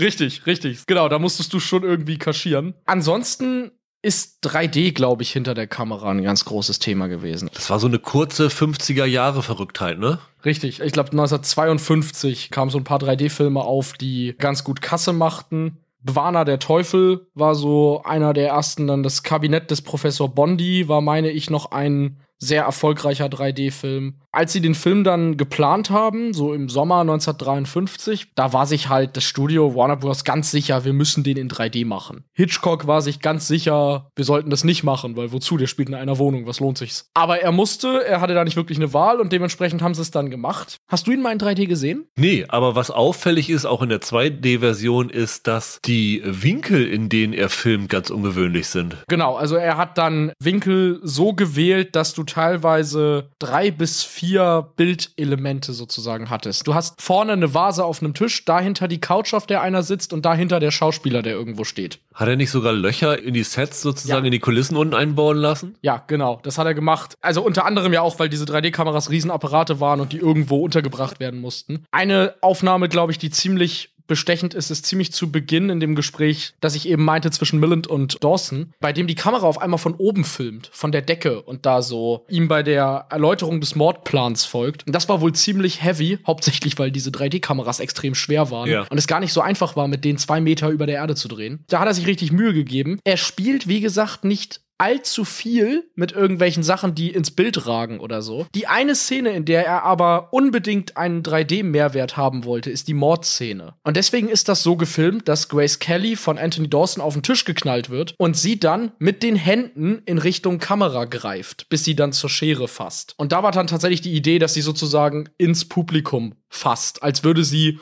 vom Publikum Hilfe erwarten. Das war einer der Gründe, warum die Szene, wie vorhin erwähnt, so ewig lange gebraucht hat, weil das gut aussehen sollte, dieser Effekt. Wir kommen später noch dazu, warum das mit 3D am Ende dann doch keine so gute Idee war. Auf jeden Fall, sie haben es so gedreht, haben sich da sehr viel Mühe mitgegeben und alles Erdenkliche getan, dass das gut funktioniert. Für Hitchcock war das wohl ein Riesenaufwand und er konnte damit auch nicht gut klar. Ich glaube, ich habe auch mal gelesen, dass er selber nie vorher einen 3D-Film gesehen hatte. Er wusste halt nur schlicht, wie es sozusagen aussehen soll. Eine Geschichte, die man noch erzählen kann, die ganz charmant ist, bezieht sich auch noch mal auf diese Mordszene. Und zwar gab es da einen kleinen Moment, in dem alle Beteiligten dachten, jetzt schmeißt er Grace Kelly raus. Weil Hitchcock war dafür bekannt, sich von seinen Stars eigentlich nix sagen zu lassen. Er war der Chef, er hat entschieden, wie es gemacht wird. In der Szene, in der sie dann halt aus dem Bett geklingelt wird und zum Telefon geht, da hatte er extra für sie ein ganz aufwendig elegantes Samtgewand anfertigen lassen, das sie in dieser Szene tragen sollte. Und Grace Kelly ging irgendwann zu ihm und sagte, du, ich glaube ja nicht, dass eine Frau, die allein im Bett liegt, wenn das Telefon klingelt, aufsteht und sich erstmal ein wunderschönes Samtgewand überzieht. Fändst du es nicht besser, ich würde einfach ganz normal im Nachthemd zum Telefon gehen. Und da dachten wohl die Kameraleute wirklich, uiuiui, jetzt schmeißt er sie raus. Aber das Gegenteil war der Fall. Hitchcock setzte sich drei Minuten hin, überlegte kurz und gab dann zu, dass ihre Idee sehr viel besser sei und dass es genau so gemacht werden soll. Und es war dann wohl in der Folge auch so, dass er immer mal wieder mit Grace Kelly sich hinsetzte und sie irgendwie fragte, sagte, was sie denn von diesem Ausstellungsstück hält und was sie von diesem Anzug und dieser Krawatte hält. Da begründete sich dann die Freundschaft der beiden. Und ich glaube, Grace Kelly gilt bis heute so als die weibliche Schauspielerin, die am besten mit Hitchcock klarkam. Ja, Joel Schumacher hat keiner reingeredet bei den Dreharbeiten. Also der hat tatsächlich das alles alleine machen können, was aber angesichts des Pensums auch nicht möglich gewesen wäre, dass da irgendwer noch welche Vorschläge macht, weil in dem Moment wäre der ganze Drehplan durcheinander geraten, weil ich habe ja schon gesagt, sie haben zwölf Tage gedreht. Wie irre dieses Pensum gewesen ist, sieht man vielleicht daran, die haben pro Tag zwölf Drehbuchseiten runtergerissen. Zu der Zeit damals hat die durchschnittliche Fernsehserie, was ja nochmal vom Aufwand her geringer ist als ein Film, acht Drehbuchseiten pro Tag geschafft. Und das Ganze, obwohl sie nur bis 16 Uhr drehen konnten. Weil das Problem ist ja, dieser Film läuft ja in Echtzeit ab, haben wir schon gesagt, und muss dann also eine gewisse Lichtbeständigkeit dabei haben. Und weil sie im Herbst gedreht haben und es schon relativ früh dunkel geworden ist, war um 16 Uhr Schicht im Schacht. Das heißt, sie mussten in nur wenigen Stunden dieses irre Pensum runterreißen. Und das haben sie gemacht, weil sie sich einen Trick einfallen lassen haben. Jules Schumacher hat teilweise mit bis zu vier Kameras gleichzeitig gedreht. Das heißt, eine Kamera hat auf die Telefonzelle gezielt, eine Kamera hat auf Forrest Whitaker zum Beispiel gezielt, eine Kamera auf die Leute, die dazugekommen sind, die Prostituierten oder wenn jetzt die Ehefrau oder die Geliebte dabei gewesen sind. Das haben sie sozusagen parallel gedreht. Das konnten sie nur machen, weil die ganzen Darsteller alle einen Knopf im Ohr hatten. Das heißt, die mussten halt jederzeit informiert sein, dass sie halt wirklich keine Zeit hatten,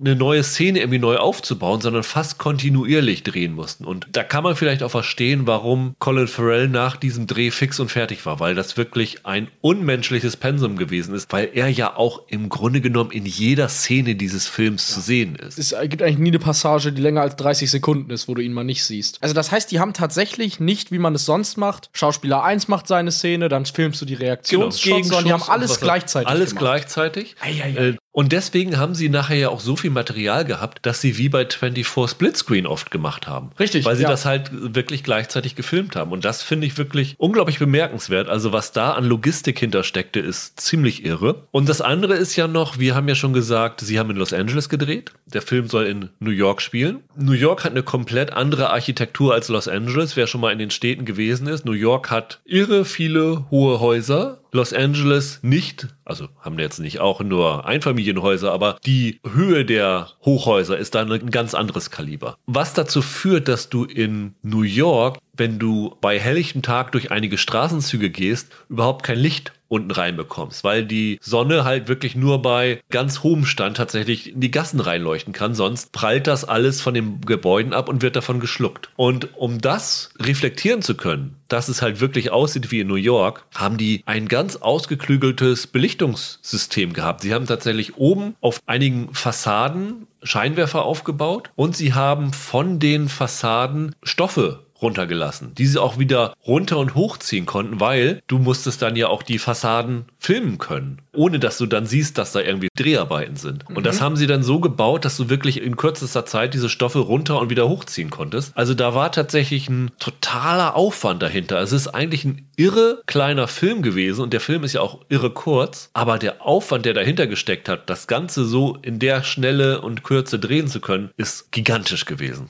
Lustigerweise hat äh, Larry Cohn gesagt, seine Idee wäre es eigentlich gewesen, das Ganze in New York wirklich zu drehen und dann zwar so zu drehen, dass das Ganze am späten Nachmittag beginnt und dann in den Abend hineinläuft. Dann hätten sie nochmal eine ganz andere Atmosphäre da gehabt, wenn es dunkel gewesen wäre. Und sie hätten tatsächlich nachts drehen können, wenn die Straßen eh leer sind und nicht gebraucht werden und sie hätten dann mehr Zeit gehabt. Das wäre so seine Idee. Aber sie haben dann sich für Los Angeles entschieden, wahrscheinlich aus logistischen und Kostengründen. Und ich finde, man merkt es nicht, dass es Los Angeles ist, wenn du den Film guckst. Nee, nun bin ich jetzt auch noch nicht groß, also in Los Angeles gewesen und kann das nicht so ganz nachvollziehen quasi. Aber ich habe dem Film immer geglaubt, dass er vom Times Square aus in diese Straße läuft. Dann kommen wir zu unserem fünften Duell schon, Michael. 2 zu 2 steht es. Unser fünftes Duell heißt Kassenknüller. Wo wir versuchen, interessante Box-Office-Facts zu den Filmen rauszufinden. Ganz egal, welches Land, welches Jahr. Hauptsache, es hat was mit dem Film zu tun und wenn wir diesen Fact nennen, dann ist man erstmal verblüfft davon. Ich mach mal den Anfang. Ich fand es ganz lustig, nur mal so am Rande eingeworfen. In Deutschland hatte dieser Film 80.000 Zuschauer mehr als der Hulk-Film von Ang Lee. Verdientermaßen. Verdientermaßen, der tauchte ja nichts, aber wenn man heute an Marvel Ja. denkt, denkt man, oh, das waren ja die alles die Mega-Hits, das war es ja am Anfang noch nicht so. Aber den interessantesten Fakt fand ich, in Großbritannien sind im Jahr 2003 fünf Filme mit Colin Farrell erschienen. Der Einsatz, Die Journalistin, Daredevil, SWAT, Intermission und Nicht auflegen, also sechs sogar. Wie würdest du vermuten, dass das die Reihenfolge ist? Was war der erfolgreichste Film da von den sechs? Ja, heutzutage wär's Daredevil, weil da ein Marvel-Superheld hintersteckt. Vielleicht SWAT als großer Actionfilm mit Samuel L. Jackson noch dabei? Nah dran. SWAT war in dem Jahr auf Platz 37 in Großbritannien. Daredevil war auf Platz 41. Ah, okay. okay. Der Einsatz war auf Platz 46. Die Journalistin auf 60 und Intermission auf 71. Und tatsächlich war der erfolgreichste Colin Farrell-Film 2003, der über den wir sprechen, nicht auflegen, war auf Platz 34 in Großbritannien. Haben die Briten noch so ein Fable für Telefonzellen gehabt oder woran genau lag Also in den? USA war natürlich SWAT die größere Nummer. Ich glaube, der hatte fast 100 Millionen eingespielt. Aber in Großbritannien hält nicht auflegen die Colin Farrell-Fahne hoch. Zeigt ja auch, was Pharrell aus seiner Karriere so schnell gemacht hat, ne? dass da so viele Filme auf einmal dann mit Ja. ihm rauskamen. Ja, Der ja. war auf einmal war der überall, als es ihn dann gab. Ich glaube, die Filme haben alle darauf gewartet, dass Minority Report rauskommt und gedacht, jetzt wird Colin Farrell ein Riesenstar. Da kam ja 2002 raus. Jetzt können wir den Film alle rausbringen. Richtig. Was hast du gefunden, Michael? Ich habe mir einfach mal angeguckt, wie bei Anruf Mord denn generell gelaufen ist damals und bin erstaunlicherweise darauf gestoßen in mehreren Quellen, dass der Film im Jahr 2021 eine Premiere nochmal erlebt hat. Und zwar im Kino in Neuseeland. Also da ist er dann angeblich vorher noch nie gelaufen. Es scheint so. Vielleicht ist der da schon im Fernsehen gelaufen oder so. Aber aufgrund der Corona-Pandemie sind ja überall auf der Welt 2021 nochmal Klassiker gezeigt worden. Einfach deshalb, weil wenig neue Filme rauskamen. Und offenbar haben sie in Neuseeland dann bei Anruf Mord erst aufgeführt. Vielleicht lief der da einfach nie im Kino oder keine Ahnung. Zumindest stand es da überall so. Ist es ein Mega-Hit geworden? Es hat sich unglaublich gelohnt. Also er hat in seinem Run in Neuseeland dann ganz spektakuläre 108 Dollar gemacht. so US-Dollar. US-Dollar offenbar, ja. Also können wir sagen, grob zehn Leute haben sich den Film angeguckt. Ja, also wenn er in 3D lief, waren es vielleicht sogar nur sieben oder so. ja, hat sich, hat sich wohl nicht so gelohnt. Aber das fand ich schon irre, zumal das halt tatsächlich dazu führt, da bei so alten Filmen Box-Office-Ergebnisse immer nicht so ganz eindeutig sind, wird da oft im Nachhinein einfach gerundet, da hast du keine exakte Zahl. Und wenn man jetzt nach dem Einspielergebnis von bei Anrufen Mord guckt, dann steht da, der Film hätte weltweit seit 1954 6 Millionen 108 Dollar eingespielt. Und die 108 kommen aus Neuseeland. Die 108 kommen dann aus Neuseeland, ja. Ja, das finde ich so super. Also da hast du dir den Punkt verdient und gehst mit 3 zu 2 in Führung. Ja, dann kommen wir auch schon zur Veröffentlichung der beiden Filme. Nicht auflegen heißt in Spanien tödliche Verbindung. Es gibt noch ein paar andere tolle internationale Titel, die alle versucht haben, auf Telefon aufzubauen. Also USA Phone Booth, Telefonzelle. In Deutschland nicht auflegen, in Spanien tödliche Verbindung. In Frankreich heißt es deutsch übersetzt einfach der Anruf. Ah ja. In Polen einfach Telefon und in Brasilien durch ein Kabel. Klingt Also- natürlich aufregend. kann natürlich sein, dass es umgangssprachlich noch ein bisschen was anderes bedeutet, aber das hat mir so Google Translator rausgeworfen. Ich hatte bei, bei Anruf Mord auch mal nachgeschaut und da hat sich eigentlich abgezeichnet, es gibt genau drei Titel, die dieser Film hat. Es gibt Variationen von bei Anruf Mord, also irgendwie Anruf und Mord drinne. Alle Sprachen, in denen das irgendwie funktionierte, haben dieses Wähle M drinne behalten auf der Wählscheibe. Und sehr kurios, aus vielen Sprachen, zum Beispiel Französisch oder Finnisch, lässt sich der Titel mit der perfekte Mord übersetzen. Und das ist deshalb interessant, weil im Finnischen der Film Cocktail für eine Leiche auch schon der perfekte Mord heißt. Zwar anders formulierten Wortwahl, aber das bedeutet, es gibt halt zwei Hitchcocks-Filme, die da übersetzt dasselbe heißen. Und hier dieses Remake mit Gwyneth Paltrow und Michael Douglas heißt doch auch A Perfect Murder, oder? Ja, und im Deutschen, glaube ich, auch ein perfekter Ja, Mord einfach. Ja. also total kurios. Wie der dann im Finnischen heißt, weiß ich nicht. Ich finde es witzig, dass es wohl mehrere Länder gibt, in denen äh, Cocktail für eine Leiche und bei Anruf Mord quasi dieselben Titel Ja. haben.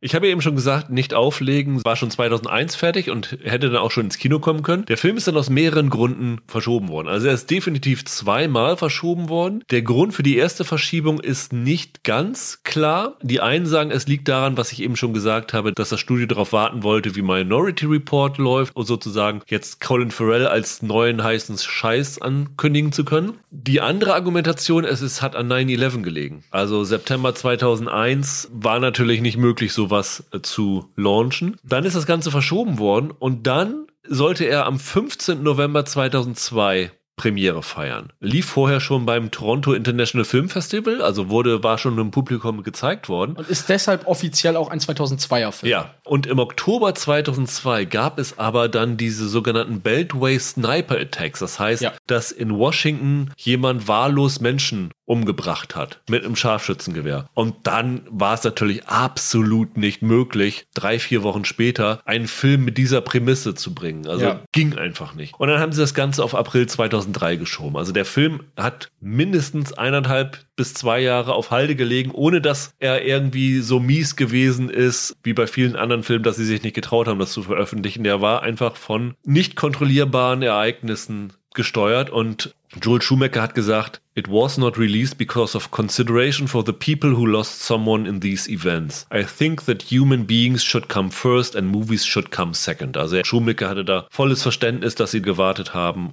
Hattest du auch mal gelesen in dem Zusammenhang, dass durch diesen Umstand dann eine Dialogzeile im Film, von der die Macher ausgingen, dass die ziemlich kontrovers sein wird, quasi unterging, weil das Ereignis, auf das sie angespielt haben, historisch schon wieder so weit weg war?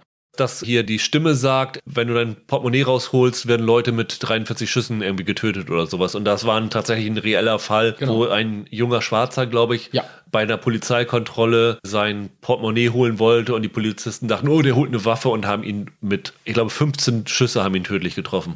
Richtig, der Spruch ist irgendwie, du kannst dir 41 Kugeln oder so oder einfangen, wenn du nur dein Portemonnaie ziehst. Ja. Und dieser Mann hieß Amadou Diallo, ein guinesischer Immigrant, der auch in New York City im Februar 1999 von vier Beamten niedergeschossen wurde. Ja, 19 Kugeln haben ihn insgesamt Ja. getroffen und 41 Mal Wurden wurde abgefeuert. abgefeuert. Ja. Und ja, damals, als sie das gedreht haben, gingen sie davon aus, das wird total kontrovers. Aber dadurch, dass der Film dann halt erst 2003 irgendwann kam, hatten die Leute es blöd gesagt vergessen und haben gar nicht verstanden, auf Ja. was das anspielen sollte.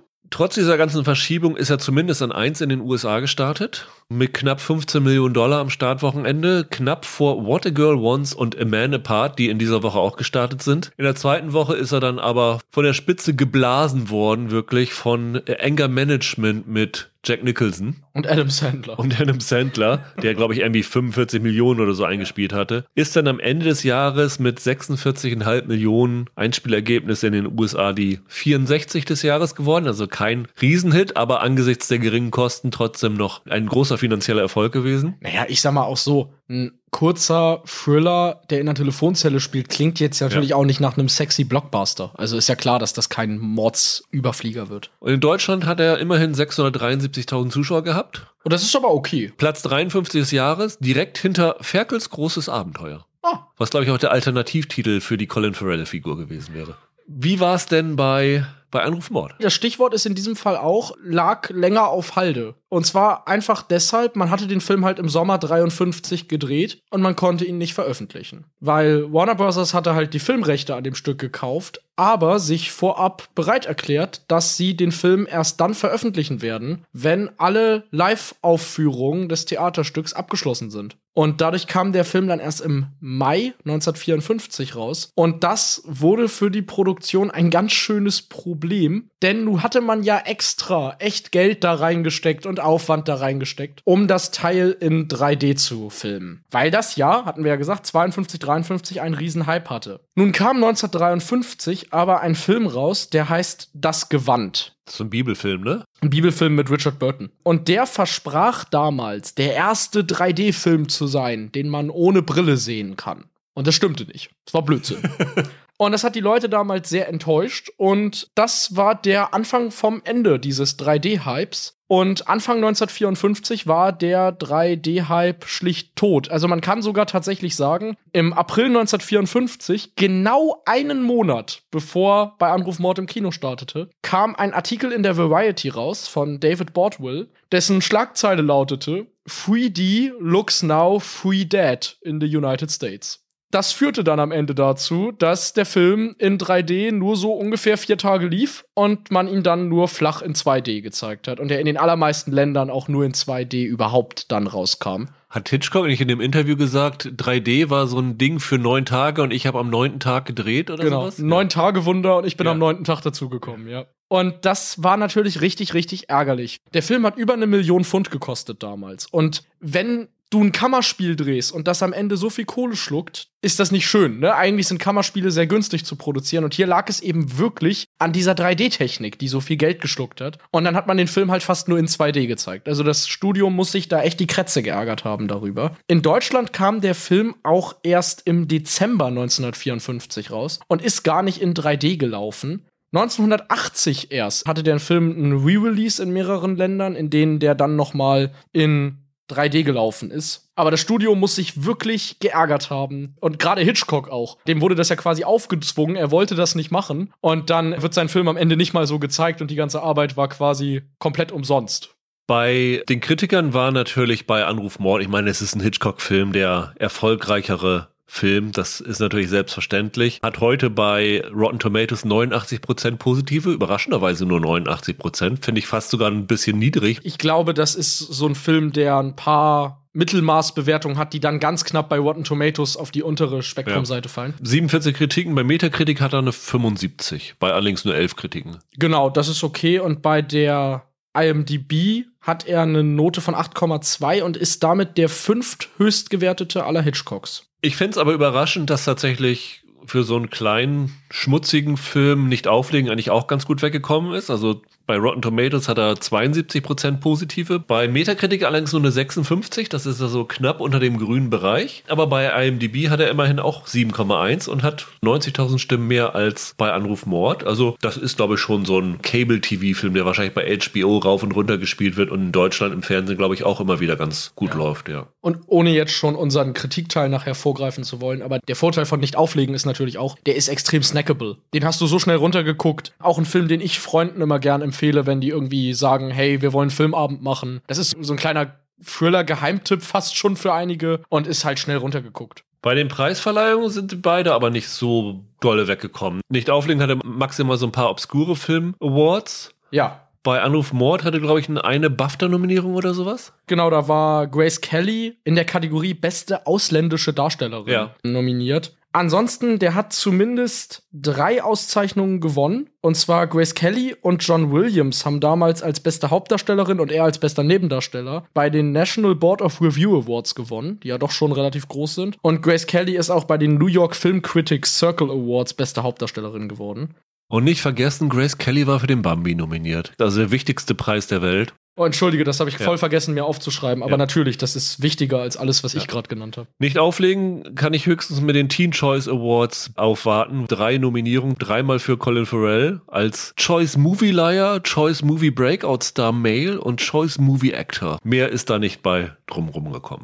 Dann kommen wir zu unserem sechsten Duell. Ich muss ein bisschen aufholen. Popkultur.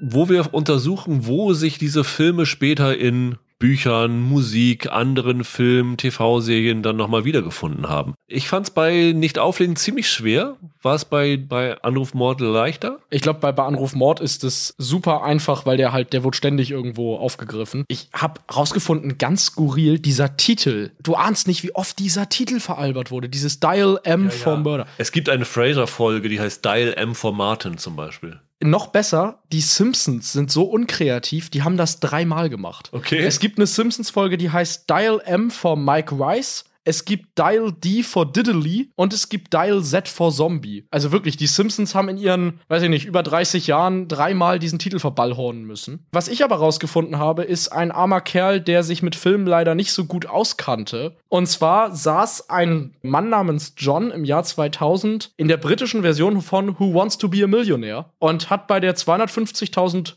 Fundfrage die Frage bekommen, welcher dieser Alfred Hitchcock-Filme kam ursprünglich in 3D raus? Und dabei war dann bei Anruf Mord, Vertigo, Frenzy und die Vögel im Spiel. Er hat sich erstmal gefühlte 30 Minuten darüber gewundert, dass überhaupt ein Hitchcock-Film in 3D rauskam. Er war sich dann sehr sicher, dass es die Vögel sein muss. Wenn die da so rumfliegen, das wäre wohl am interessantesten. Er hat dann aber, Gott sei Dank, sich richtig entschieden, da er es ja nicht wirklich wusste, und hat dann die 125.000 Pfund genommen. Hätte er das gewusst, wäre er auf 250.000 Pfund gekommen und hätte richtig Kohle machen können. Ich habe tatsächlich nur gefunden, dass es ein Remake von diesem Film gibt, und zwar ein indisches, ein Bollywood-Remake von Hm. 2010. Der Film heißt Knockout und hat immerhin in der Hauptrolle in der Colin Farrell-Figur Irfan Khan, Oh ja. der Mann aus Life of Pi, Schiffbruch mit Tiger und Jurassic World. Und das ist eine relativ ähnliche Geschichte. Also das hat er zumindest hinbekommen. Also die Prämisse war interessant genug dafür, dass man da einen Bollywood-Film rausmacht. Aber mehr kann ich da nicht bieten. Also ich habe noch einen Fact gefunden, das kann ich aber nicht verifizieren, dass ein K-Pop-Künstler namens Kang Daniel den Song What Are You Up To angeblich inspiriert von Nicht Auflegen geschrieben hätte. Aber ich habe mir den, die Lyrics durchgeguckt. Machte irgendwie nicht Sinn, dass das irgendwie eine Verbindung hat. Deswegen Okay. ist jetzt mein Popkultur-Ding Knockout, das indische Remake. Aber ich meine, was will man gegen ungefähr 5000 Dial M for Murder Sachen sagen? Also den Einschlag in der Popkultur, den hat Hitchcock einfach unglaublich gehabt. Deswegen bekommst du den Punkt zum 4 zu 2. Aber das ist vielleicht ein ganz guter Punkt, um dann zur Langzeitwirkung der Filme zu kommen. Ich kann tatsächlich das ganz kurz machen bei nicht auflegen, weil hier gibt es tatsächlich einen Film, der hat wenig Langzeitwirkung gehabt. Das einzige ist, der Larry Cohen hat direkt danach auch noch einen weiteren Telefonfilm gedreht. Das ist so seltsam, wenn man über seine eigene Karriere sagen kann, ich habe zwei Telefonthriller gemacht. Der Film heißt Final Call im Original Cellular mit äh, Kim Basinger in der Hauptrolle. ja. Ich habe den auch gesehen, fand den gar nicht so schlecht. Ich habe den auch mal gesehen. Da ist das Prinzip ja quasi andersrum. Ne? Genau, das hat Larry Cohen gesagt. Er hat einfach das Ganze umgedreht. Das zeigt auch, dass wir so an einer Wegscheide der Kommunikation dabei nicht auflegen gewesen sind, ja. Ansonsten die Karrieren von Joel Schumacher und Colin Farrell hat der Film wahrscheinlich nicht so riesig beeinflusst. Also Farrell ist zwar danach durchgestartet, aber das lag halt an dieser Masse von Filmen, die er hatte, ob es nun Daredevil war, ob es nun ein Minority Report gewesen ist. Also ich würde sagen, nicht auflegen, hat da einen kleinen Beitrag für getan. Katie Holmes, die ja seine Geliebte spielt, die war ja schon durch Dawson's Creek eine große Nummer damals. Von daher, Langzeitwirkung ist hier eher gering. Bei, bei Anruf Mord allerdings umso größer. Fangen wir mit den vier Remakes an, die es gegeben hat. Es sind ja nicht nur vier, aber es sind zumindest vier, die man leicht ausmachen kann. Also es gab direkt 1958 ein Fernsehfilm-Remake in Großbritannien, in dem auch wieder Anthony Dawson diese Rolle gespielt hat, also wieder den Killer gespielt hat. Es gab gleich ein Jahr später, 1959, in Deutschland ein Fernsehfilm-Remake, auch bei Anruf Mord, Ja. in dem Heinz Drache den mörderischen Mann spielt und Siegfried Lowitz den Chefinspektor. Okay. Dann gab es 1981 in den USA noch wieder einen Fernsehfilm-Remake mit Angie Dickinson als Margot und Christopher Plummer als ihrem Ehemann. Coole Besetzung. Absolut. Und dann, wir haben ihn ja schon angesprochen, 1998 hat Andrew Davis ein perfekter Mord gedreht mit Michael Douglas, Gwyneth Paltrow und Viggo Mortensen, dem späteren Aragorn, das auch auf diesem Theaterstück basiert, aber sehr frei mit Ja. der Originalgeschichte umgeht. Also es ist schon noch zu erkennen, aber es ist schon ein sehr anderer Film geworden. Es gibt aber noch viel mehr. Also es gibt die Serie 77 Sunset Strip, die in einer Folge den gesamten Plot einfach eins zu eins nachverfilmt hat. Das war so eine Anthologie-Nummer. Es gibt den Film Mitternachtsspitzen von 1960, der einen sehr ähnlichen Plot hat und in dem wieder Anthony Dawson den Mörder spielt und John Williams den Inspektor. Es gibt unzählige Parodien darauf. Also Futurama hatte eine Folge, die auf Dial M for Murder anspielt. Also an Referenzpunkten jetzt in anderen Filmen und Serien mangelt es wirklich nicht. Auffällig ist ja natürlich auch, dass es nicht nur dieser Stoff sozusagen wiederholt worden ist, sondern auch Hitchcocks Besetzung der Hauptdarstellerin ist ja nochmal wiederholt worden. Grace Kelly ist ja im Grunde seine Idealblondine danach geworden. Genau, er hat dann mit ihr Fenster zum Hof und über den Dächern von Nizza gemacht. Und ich meine, sie sollte halt die Rolle von Doris Day in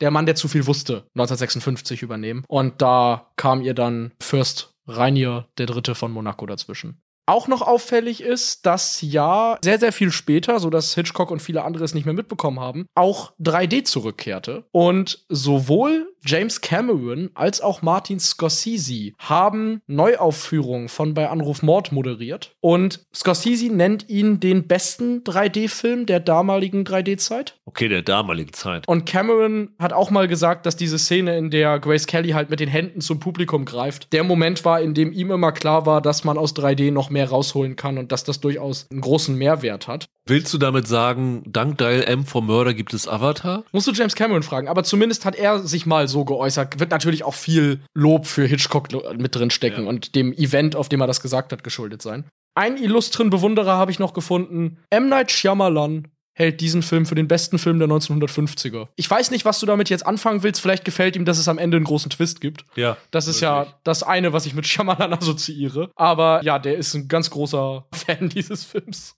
Es waren ja nicht alle Fans dieses Films. Und damit kommen wir zu unserem siebten Duell. Ansichtssache, wo wir immer abweichende Meinungen von Kritikern vorstellen. Wer fand denn bei Anrufmord nicht ganz so toll, Michael? Alfred Hitchcock. Wenn du das Buch Mr. Hitchcock, wie haben sie das gemacht? liest. Das war ja eine ganz lange Interviewserie, die über 50 Stunden ging, in der Hitchcock mit dem französischen Filmemacher François Truffaut gesprochen Ja. hat. Da gehen sie jeden seiner Filme einzeln durch. Und das Kapitel zu Bei Anruf Mord ist original nur drei Seiten lang, weil das Gespräch folgendermaßen beginnt. François Truffaut sagt, wir sind nun im Jahr 1953 angelangt bei, bei Anruf Mord. Und Hitchcock antwortet, den wir schnell hinter uns bringen können. Dazu habe ich nämlich nicht viel zu sagen. Truffaut versucht danach immer so Sachen zu sagen wie, ja, aber ich mag ihren Film sehr gerne, ich habe ihn auch häufig gesehen. Hitchcock geht darauf null ein und fängt immer an, über irgendwas anderes zu reden und kann es gar nicht erwarten, weg von diesem Film zu kommen. Ganz am Ende, da erwähnt er das halt nochmal, der Truffaut, und sagt, ja, das ist einer ihrer kleineren Filme, aber einer, den ich sehr genossen habe, einer, den ich immer wieder gerne angeschaut habe. Und Hitchcock sagt dann ganz lapidar, ich habe halt meine Arbeit getan, so gut ich es irgendwie konnte. Und es ist tatsächlich der Film aus seiner Gesamtkarriere, auf den er am wenigsten gern angesprochen wurde und einer, mit dem er wohl keine warmen Erinnerungen hatte. Ja, Hitchcock selber ist also in diesem Fall hier mein Kandidat. Ich habe eben schon gesagt, dass nur drei Viertel der Rotten Tomatoes Kritiken positiv waren für nicht auflegen. Also man findet schon schlechte, aber wir versuchen uns ja immer auf Kritiken zu fokussieren, deren Kritikpunkte völlig absurd sind. Und da habe ich zumindest eine gefunden aus einer kleinen Publikation namens New York Times von dem Kritiker Stephen Holden, der sagt über den Film, Mr. Farrell, der einem jüngeren Brad Pitt mit dichteren Augenbrauen ähnelt, stellt sich ordentlich genug an. Aber dieser angenehme irische Schauspieler, der Hollywoods attraktive Attraktion der letzten Monate ist, fehlt es am Magnetismus, der eine große Leinwandpräsenz bedeutet. Uh, okay.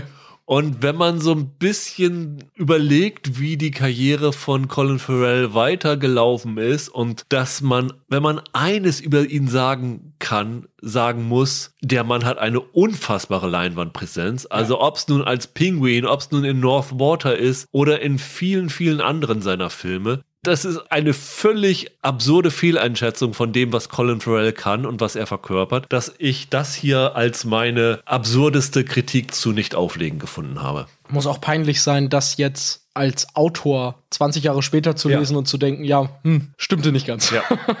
Ich würde sagen, wir teilen das Ding. Dann habe ich zumindest im Finale noch die Chance aufzuteilen. Weil ich finde es natürlich schon irgendwie super, dass Hitchcock die Kritik äußert. Aber im Grunde genommen äußert er ja keine Kritik an dem Film, sondern will ihn eher totschweigen. Ja, Von das daher, allerdings. Lass uns Lass teilen. uns teilen. Viereinhalb zu zweieinhalb. Und dann Ja. habe ich noch die Hoffnung, im Quizduell meine schmerzhafte Niederlage zu verhindern. Ja, Aber dann lass uns doch mal drüber reden, wie wir die Filme aus heutiger Sicht finden. Wir haben ja beide noch mal beide Filme angeschaut und ich habe damals nicht Auflegen der Pressevorführung gesehen. Das war einer, wo ich eine Kritik drüber geschrieben habe, war sehr angetan davon, fand den damals ultra spannend und ich bin mir nicht sicher, ich glaube, ich habe ihn einmal noch gesehen, aber jetzt schon länger nicht mehr und ich muss sagen, er hat sich jetzt bei mir beim dritten oder vierten Mal nicht mehr so gut dargestellt, wie ich ihn am Anfang fand. Also ich finde, der Film ist schlecht gealtert. Man sieht ihm halt seine Entstehungszeit sehr stark an, oder? Ja. Ich wundere mich total, dass der Film ja offenbar entstanden ist, bevor 24 eine große Sache wurde. Weil ansonsten hätte ich halt vermutet, dass das absolut versucht hat, sich an den Erfolg und den Stil von 24 ranzuhängen. Du hast die Echtzeit, du hast diese ganzen Splitscreen-Effekte, du hast diese graue Optik, die irgendwie jeder Film in den frühen 2000ern hatte, der nicht Herr der Ringe hieß. Weißt du, was ich meine? Die so ein bisschen farblos aussieht, als würdest du über eine Überwachungskamera gucken. Und dann hast du noch Kiefer Sutherland an Bord. Ne, 24 ist 2001 gestartet, ne? Ja, genau. Und gedreht haben sie jetzt November 2000. Also es ist wahrscheinlich eher ein Zufall, ja. Wobei, das Ding ist ja auch von Fox produziert worden, dass die von Fox das schon wussten, ne? Also es kann natürlich sein. Stimmt, kann natürlich sein. Aber ich fand es schon auffällig. Der Film sieht sehr nach den frühen 2000ern aus. Und ich mag den ja ganz gerne. Also, ich sag mal so, ich mag den ganz gerne, weil ich das Szenario schon spannend finde. Die besten Thriller sind doch oft die, finde ich, in denen du das Gefühl hast, das hätte auch mir passieren können. Und das ist die große Stärke dieses Films, dass du denkst, okay, wir haben ja alle schon mal jemanden angelogen, wir haben alle schon mal irgendwie Scheiße gebaut und da ruft dich jetzt einer an und sagt, gesteh das alles oder ich knall dich ab. Ich glaube, da kann jeder sich irgendwie reinversetzen, was das für einen bedeuten würde und jeder kann sich vorstellen, dass ihm sowas passieren könnte. Und das macht für mich den Reiz dieses Films aus. Was dann natürlich auch ganz toll ist, Colin Farrell ist phänomenal in der Hauptrolle. Das muss ich sagen. Ich finde den wirklich groß. Das ist nicht seine beste Rolle, auch nicht seine beste Performance, aber was der da abliefert, vor allem in der Geständnisszene ziemlich zum Ende hin, das ist schon ein richtiger Hammer. Und dafür, dass der noch gar nicht so viel große Leinwanderfahrung hatte, ist das echt ein Powerhouse, was der da hinstellt. Forrest Whitaker finde ich auch super. Der hat gar nicht so viel zu tun, der hat aber eine super Präsenz. Der spielt total toll auf als dieser Polizist. Ich finde aber, der Film hat auch ein paar Probleme. Du hast vorhin gesagt, das ist eigentlich so ein Moralstück. Und ich finde, das ist hier ein bisschen drüber. Ein bisschen ist gut, ja. Was echt nervig ist, ist, ich weiß nicht, wer die blöde Idee hatte von den Setdesignern oder ob es Schumacher selbst war. Im Hintergrund gibt es so ein Werbebild, das an der Wand klebt, direkt hinter der Telefonzelle. Und das ist halt den ganzen Film im Bild und da steht fett Who do you think you are drauf? Und noch platter kann man's nicht machen. Das hat mich so aufgeregt irgendwann. Das ist, als würdest du die Moral des Films einfach die ganze Zeit da hinten hinschreiben. Ich finde halt, dass der als Moralstück nicht so ganz funktioniert, weil mir sich nicht erschlossen hat, warum sich dieser Scharfschütze Colin Farrell als Opfer aussucht. Ja, es ist irgendwie total absurd. Er scheint die Leute ja auch nicht willkürlich auszusuchen. Nee. Es scheint irgendwie Leute zu nehmen, über die er in der Zeitung gelesen hat. Vielleicht war er Farrells Figur irgendwie als Publizist irgendwie in der Zeitung zu sehen. Keine Ahnung. Ich mag ja, dass sie gar nicht auflösen, warum der Scharfschütze das eigentlich tut. Das ist einfach einer, der ist genervt davon, dass Menschen Heuchler sind und will das vorführen, ne? Aber er erzählt ja am Anfang, wen er noch so umgebracht hat. Und da erwähnt er halt einen deutschen Pornokönig. Ja. Und er erwähnt irgend so einen Großindustriellen, dessen Entscheidung irgendwie zig Menschen gestorben sind oder Ja. so. Und Colin Farrell plant, seine Frau zu betrügen. Mehr macht er nicht. Das ist kein netter Zeitgenosse, aber der hat niemanden auf dem Gewissen. Der nutzt niemanden jetzt so aus, wie es ein Pornofilmemacher macht. Und er hat seine Frau noch nicht mal betrogen. Ich verstehe nicht, warum er sich den aussucht. Hier ist die Frage, hätte man eine Backstory zu dem Scharfschützen machen müssen? Ich glaube, das hätte den entmystifiziert Ja. als Figur. Ich glaube, Colin Farrells Figur hätte krasser sein müssen. Also das, was er gesteht, hätte viel heftiger sein müssen. Und das haben sie sich nicht getraut. Weil du dann halt das Problem hast, wie krass kannst du werden, ohne dass das Publikum diesen Typen komplett unsympathisch Ja. findet. Aber diese ersten fünf Minuten, in denen er da am Times Square rumläuft und zu ein paar Leuten nicht Mr. Nice Guy ist, die reichen mir nicht als Rechtfertigung dafür, dass ein Scharfschütze sich die Mühe geben würde. Und dadurch funktioniert das als Moralstück nicht für mich. Das Problem ist halt ein bisschen, das sind alles Abziehbilder, ne? Also du lernst halt außer dieser Colin Farrell-Figur keine Figur wirklich kennen. Vielleicht noch ein bisschen die Forrest Whitaker-Figur hat Präsenz, aber über die erfährst du halt nichts. Das ist ein Polizist, der will aus dieser Sache rauskommen. Aber Radha Mitchell, die seine Frau spielt und Katie Holmes, die seine Geliebte spielt, da hätten sie auch Barbie-Puppen hinstellen können. Also die haben halt keinen Tiefgang, die Figuren. Ja gut, Katie Holmes spielt es ja auch so. Das ist erschreckend, wie schwach die hier ist. Ja. Ja, die hat nichts, ist halt womit eine total arbeitet. undankbare Rolle, ne? Absu absolut, ganz klar. Ich glaube, ein anderes Problem ist, dass das einer der Filme ist, die beim ersten Mal unglaublich gut funktionieren, wenn du sie zum ersten Mal siehst, weil das wirklich spannend ist, weil du keine Ahnung hast, wo das hinläuft, weil man sowas zumindest damals noch nicht gesehen hatte. Wenn du es aber einmal gesehen hast, stellen sich auch auf 78 Minuten noch schon einige Längen ein. Und ich finde, das Spannungsmomentum ist beim zweiten Mal weg. Ich finde, du kannst einen Film wie The Sixth Sense noch ein zweites Mal sehen Auch wenn du das Ende weißt, aber bei Nicht-Auflegen, finde ich, verliert er beim zweiten Mal schon extrem. Was an dem halt funktioniert, ist, ich finde, Schumacher hat hier wirklich, und das hat er ja aus Falling Down übernommen, diese steigende Eskalationskurve. Das gelingt ihm wirklich gut. Also du hast mit jeder Szene das Gefühl, dass es jetzt schlimmer wird für Pharrell. Alle fünf Minuten passiert irgendwas, durch das der Typ sich mehr in die Scheiße reitet. Und ich finde, das ist ein Element, das hier Spannung erzeugt. Und auch so absurd das klingt, Kiefer Sutherland ist unglaublich gut als Anrufer. Obwohl wir ihn ja nicht sehen. Seine Stimme ist unglaublich gut. Wobei ich damit tatsächlich Probleme hatte. Also nicht mit Kiefer Sutherlands Stimme per se, sondern die Art und Weise, wie sie aufgenommen worden ist, das ist mir viel zu klar. Er hört diesen Anrufer durch den Telefonhörer in der Telefonzelle. Ich meine, du bist zu jung, Michael, du hast wahrscheinlich noch nie eine Telefonzelle benutzt, oder? Nein, ja klar, so klingt es nicht. Man muss es einfach blechern klingen und das ist wirklich wie so ein Voice-Over von oben. Und ich finde, das passt nicht zu der ganzen räudigen Art und Weise und dieser quick and dirty Art und Weise, wie das Ganze gefilmt worden ist, dass du auf einmal so eine glasklare Anruferstimme da hast. Das hat mich jedes Mal wieder rausgerissen. Ich weiß gar nicht wieso. Du sagtest ja auch, dass dieser Teil nicht zum Quick and Dirty Prozess des Filmemachens Ja, genau. gehört und dementsprechend fällt es dann auch auf, dass das so ein bisschen raussticht. Ne? Was mir noch ein bisschen unschön aufstieß, war, da steckt ja noch mehr als bei Falling Down so ein Sozialsatire-Konzept dahinter. Wenn Schumacher da am Anfang über den Times Square filmt und uns zeigt, dass da wirklich jeder ein Handy in der Hand hat, dann schmeckt das ja so ein bisschen nach, wisst ihr noch damals, wie schön das war, als nicht jeder nur aufs Handy geschaut hat und so. Irgendwie, das klingt ein bisschen nach Opa wünscht sich die guten alten Zeiten zurück. Das schmeckt ein bisschen konservativ. Ich finde hingegen, bei Anruf Mord ist ziemlich gut gealtert. Wir haben, glaube ich, mal äh, privat schon mal drüber gesprochen, dass Filme, die älter sind, aus heutiger Sicht besser gealtert sind als Filme, die, keine Ahnung, 15, 20 Jahre alt sind. Zumindest ist das oft so, Ja. ja. Ich mag Hitchcock-Filme einfach. Ich finde, bei Anruf Mord, heute gilt der ja gar nicht mehr als einer seiner besten, ne? Also für mich ist es auch nicht einer seiner besten. Ja. Aber ein schwächerer Hitchcock ist immer noch ein extrem guter Film, wenn du es mit der Masse an Filmen vergleichst. Ich habe mal für mich so aufgeschrieben, was für mich die Großen wären. Und bei mir war der dann auf Platz 12 von allen, die ich kenne. Ja. So. Und da habe ich gedacht, bei sehr vielen anderen Regisseuren wäre das seine Eins oder seine Zwei gewesen. Und das sagt was darüber aus, was für ein tolles Övre Hitchcock hatte. Guck mal durch, was dann der zwölftbeste Joel Schumacher-Film wäre. Ich glaube, da kommt nicht sowas wie bei Anruf Mord raus. Bist du wahrscheinlich schon bei seinen Batman-Sachen, Ja. ne? Oh je. Nee, also Hitchcock war einfach und ist bis heute ein Filmemacher, der zu 100% verstanden hat, was er da tut. Und gutes Storytelling und gutes Filmhandwerk kann nicht veralten.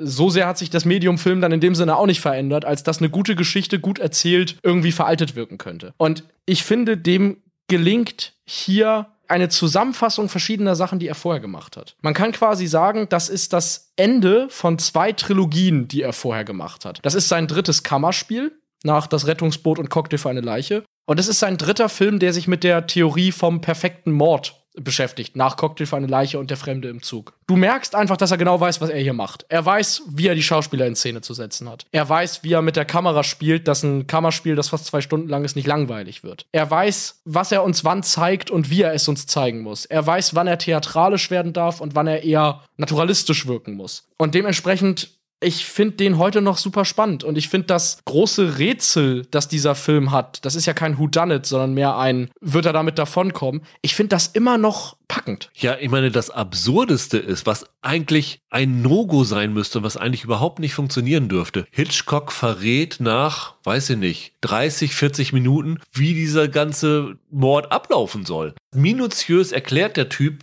minutenlang, wie das alles ablaufen soll, was nachher uns dann erst gezeigt wird. Und trotzdem ist das, was nachher gezeigt wird, ultra spannend, obwohl du eigentlich jeden Schritt schon vorausweißt. Der besteht eigentlich aus drei Teilen. Du hast die Erklärung, was passieren wird. Du hast den Mord selber, der dann ja schief läuft. Und danach hast du verschiedene Szenen, in denen Figuren versuchen, im Nachhinein zu rekonstruieren, was passiert ist. Ja. Und du sitzt da und denkst, Mensch, dieser blöde Inspektor, wieso kapiert der denn nicht, dass das inszeniert ist von dem Mann und so weiter? Das heißt, alle 30 Minuten ändert der Film seine Richtung und ändert die Art und Weise, wie und was er da erzählt. Und das macht ihn so spannend und so abwechslungsreich, trotz dessen, dass das halt ein Kammerspiel ist. Und er ist einfach toll inszeniert. Also wir haben ja schon vorhin gesagt, die Winkel, die er da benutzt hat, um 3D zu inszenieren. Du musst den Film nicht in 3D sehen, um zu sehen, dass das interessant ist. Die Perspektiven, die er da benutzt, die hast du kaum in Filmen. Das sind extreme Froschperspektiven, es sind extreme Vogelperspektiven. Das sind so besondere Sachen, dass ich diese Inszenierung einfach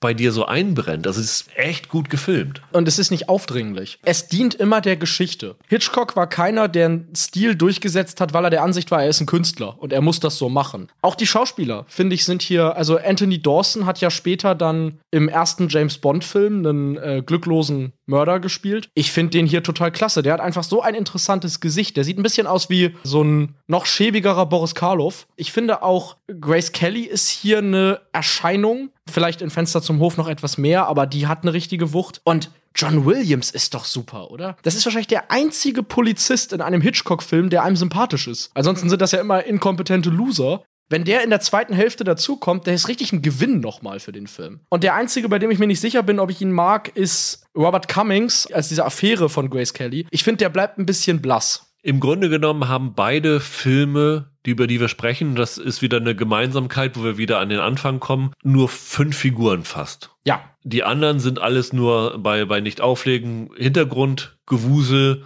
und bei Anruf Mord gibt's nur den Richter, dessen Stimme man hört. Das ist dann halt der Unterschied, dass du zwar bei Nicht auflegen mit Colin Farrell und Forrest Whitaker zwei Weltklasse-Schauspieler hast, aber der Rest dann doch ziemlich unten abfällt. Und bei, bei Anruf Mord ist es wirklich so, dass der Kommissar, der Mörder, der Ehemann, der Liebhaber und die Frau alle super sind. Also sie sind wirklich großartig besetzt und da zeichnet sich natürlich auch aus, dass die beiden Nebenrollen diese Rolle schon im Theater gespielt haben und genau wissen, wie es funktioniert durch ihre, weiß ich nicht, hunderten Aufführungen, was sie genau machen müssen, um die Reaktion beim Publikum hervorzurufen. Allein deswegen ist das ein toller Film heute noch. Absolut. Und anders als äh, nicht auflegen ist bei Anruf Mord sicherlich auch irgendwie ein Moralstück, aber nicht so aufdringlich, finde Nee. ich, oder? Das ist am Ende halt nicht nur ein Film über einen perfekten Mord, der scheitert, sondern ein Film, der einem sagen soll, im Leben gibt es halt nichts, was je perfekt läuft. Ne? Also Gott lacht so ein bisschen über die Leute, die Pläne machen. Was ich noch toll finde in diesem Film, was mir jetzt, ich habe ihn mit anderen Leuten zusammengeguckt hier in Vorbereitung für den Podcast, was die mir noch gesagt haben, ist, so toll an diesem Film ist, wenn man ihn zum ersten Mal schaut, dass die Sympathien des Publikums die ganze Zeit sich ändern. Du bist am Anfang ja quasi total eingenommen von diesem Ehemann, weil das so ein charmanter, cooler Typ ist, bis du dann erfährst, der plant einen Mord. Am Anfang ist er ja das Opfer, weil seine Frau ja eine Affäre hat mit dem anderen. Richtig. Typen, ne? Dann erfährst du, okay, der plant einen Mord und denkst, hm, okay, doch nicht. Dann kommt diese Mordszene und du siehst, wie der Anthony Dawson das eigentlich nicht machen will. Der wird da ja so ein bisschen reinerpresst und fieberst mit dem mit. Dann stirbt der und dann shiftet die Sympathie rüber zu der Grace Kelly und dann zu dem Inspektor. Also das Spannende ist, dass du wirklich mit jeder der fünf Figuren an irgendeinem Punkt im Film mal mitfieberst und dass die Sympathien so durch die Reihen wandern. Und das können, glaube ich, auch nicht viele Filme. Das ist auch der Unterschied zu nicht auflegen, weil da hat man eigentlich Sympathien für gar keine Figur. Ja, das stimmt schon. Colin Farrell ist mehr so ein armes Würstchen eigentlich, ne? Also Ja. so richtig sympathisch ist er einem nicht, das stimmt schon. Also am ehesten noch die Forrest Whitaker-Figur. Das ist noch die sympathischste Figur. Ja, ja, das stimmt. Die beiden Frauen zum Beispiel tun einem auch mehr leid. Ja. Also von unserer Seite aus auf jeden Fall, wer ihn noch nicht kennt, bei Anruf Mord noch mal eine Chance geben. Ja. Und nicht auflegen. Wer Lust hat auf einen spannenden kleinen Film, kommt damit auf seine Kosten. Das ist bei einem Filmabend immer ein super zweiter Film, wenn man davor schon was Ja. geguckt hat, noch so im Nachgang. Damit macht man nichts falsch, aber vielleicht jetzt auch nichts super richtig. Ja. Dann kommen wir zu unserem finalen Duell. Unser Quizduell, wo ich noch vielleicht ausgleichen kann. Ich stelle dir mal erstmal meine Frage, weil wenn du die beantworten kannst, dann ist es schon für dich gelaufen. Als der Film bei Anruf Mord 1954 in den Kinos gelaufen ist, was war in der Mitte des Films zu sehen?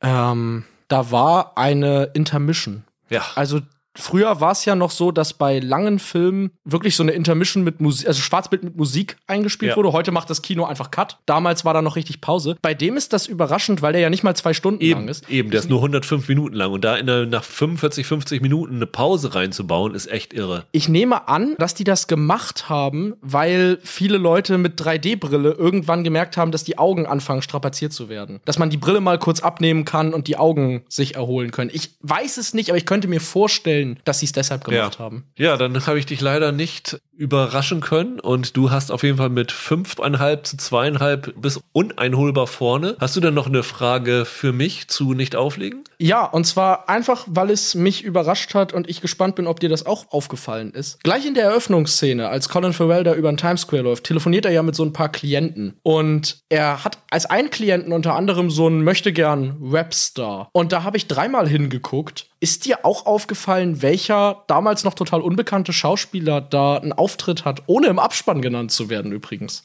Nee, kam ich jetzt nicht drauf. Das ist Ben Foster. Ah, okay. der später dann in sowas wie Hell or High Water mitgespielt hat. Die Rolle wird im Film Big Q genannt. Und es ist halt so ein kleiner weißer Rapper mit einem gelben Shirt und einer roten Mütze. Ein mieser Eminem-Verschnitt, ne? Genau, Ja, ja. die Anspielung ist nicht zu übersehen, wer das sein soll. Aber das ist tatsächlich Ben Foster. Ja, habe ich nicht erkannt. Also, dass der Q da habe ich mir auch notiert, dass es ein mieser Eminem-Verschnitt ist. Ja, aber dann hast du mit 6,5 zu 2,5 haushoch gewonnen diese Woche.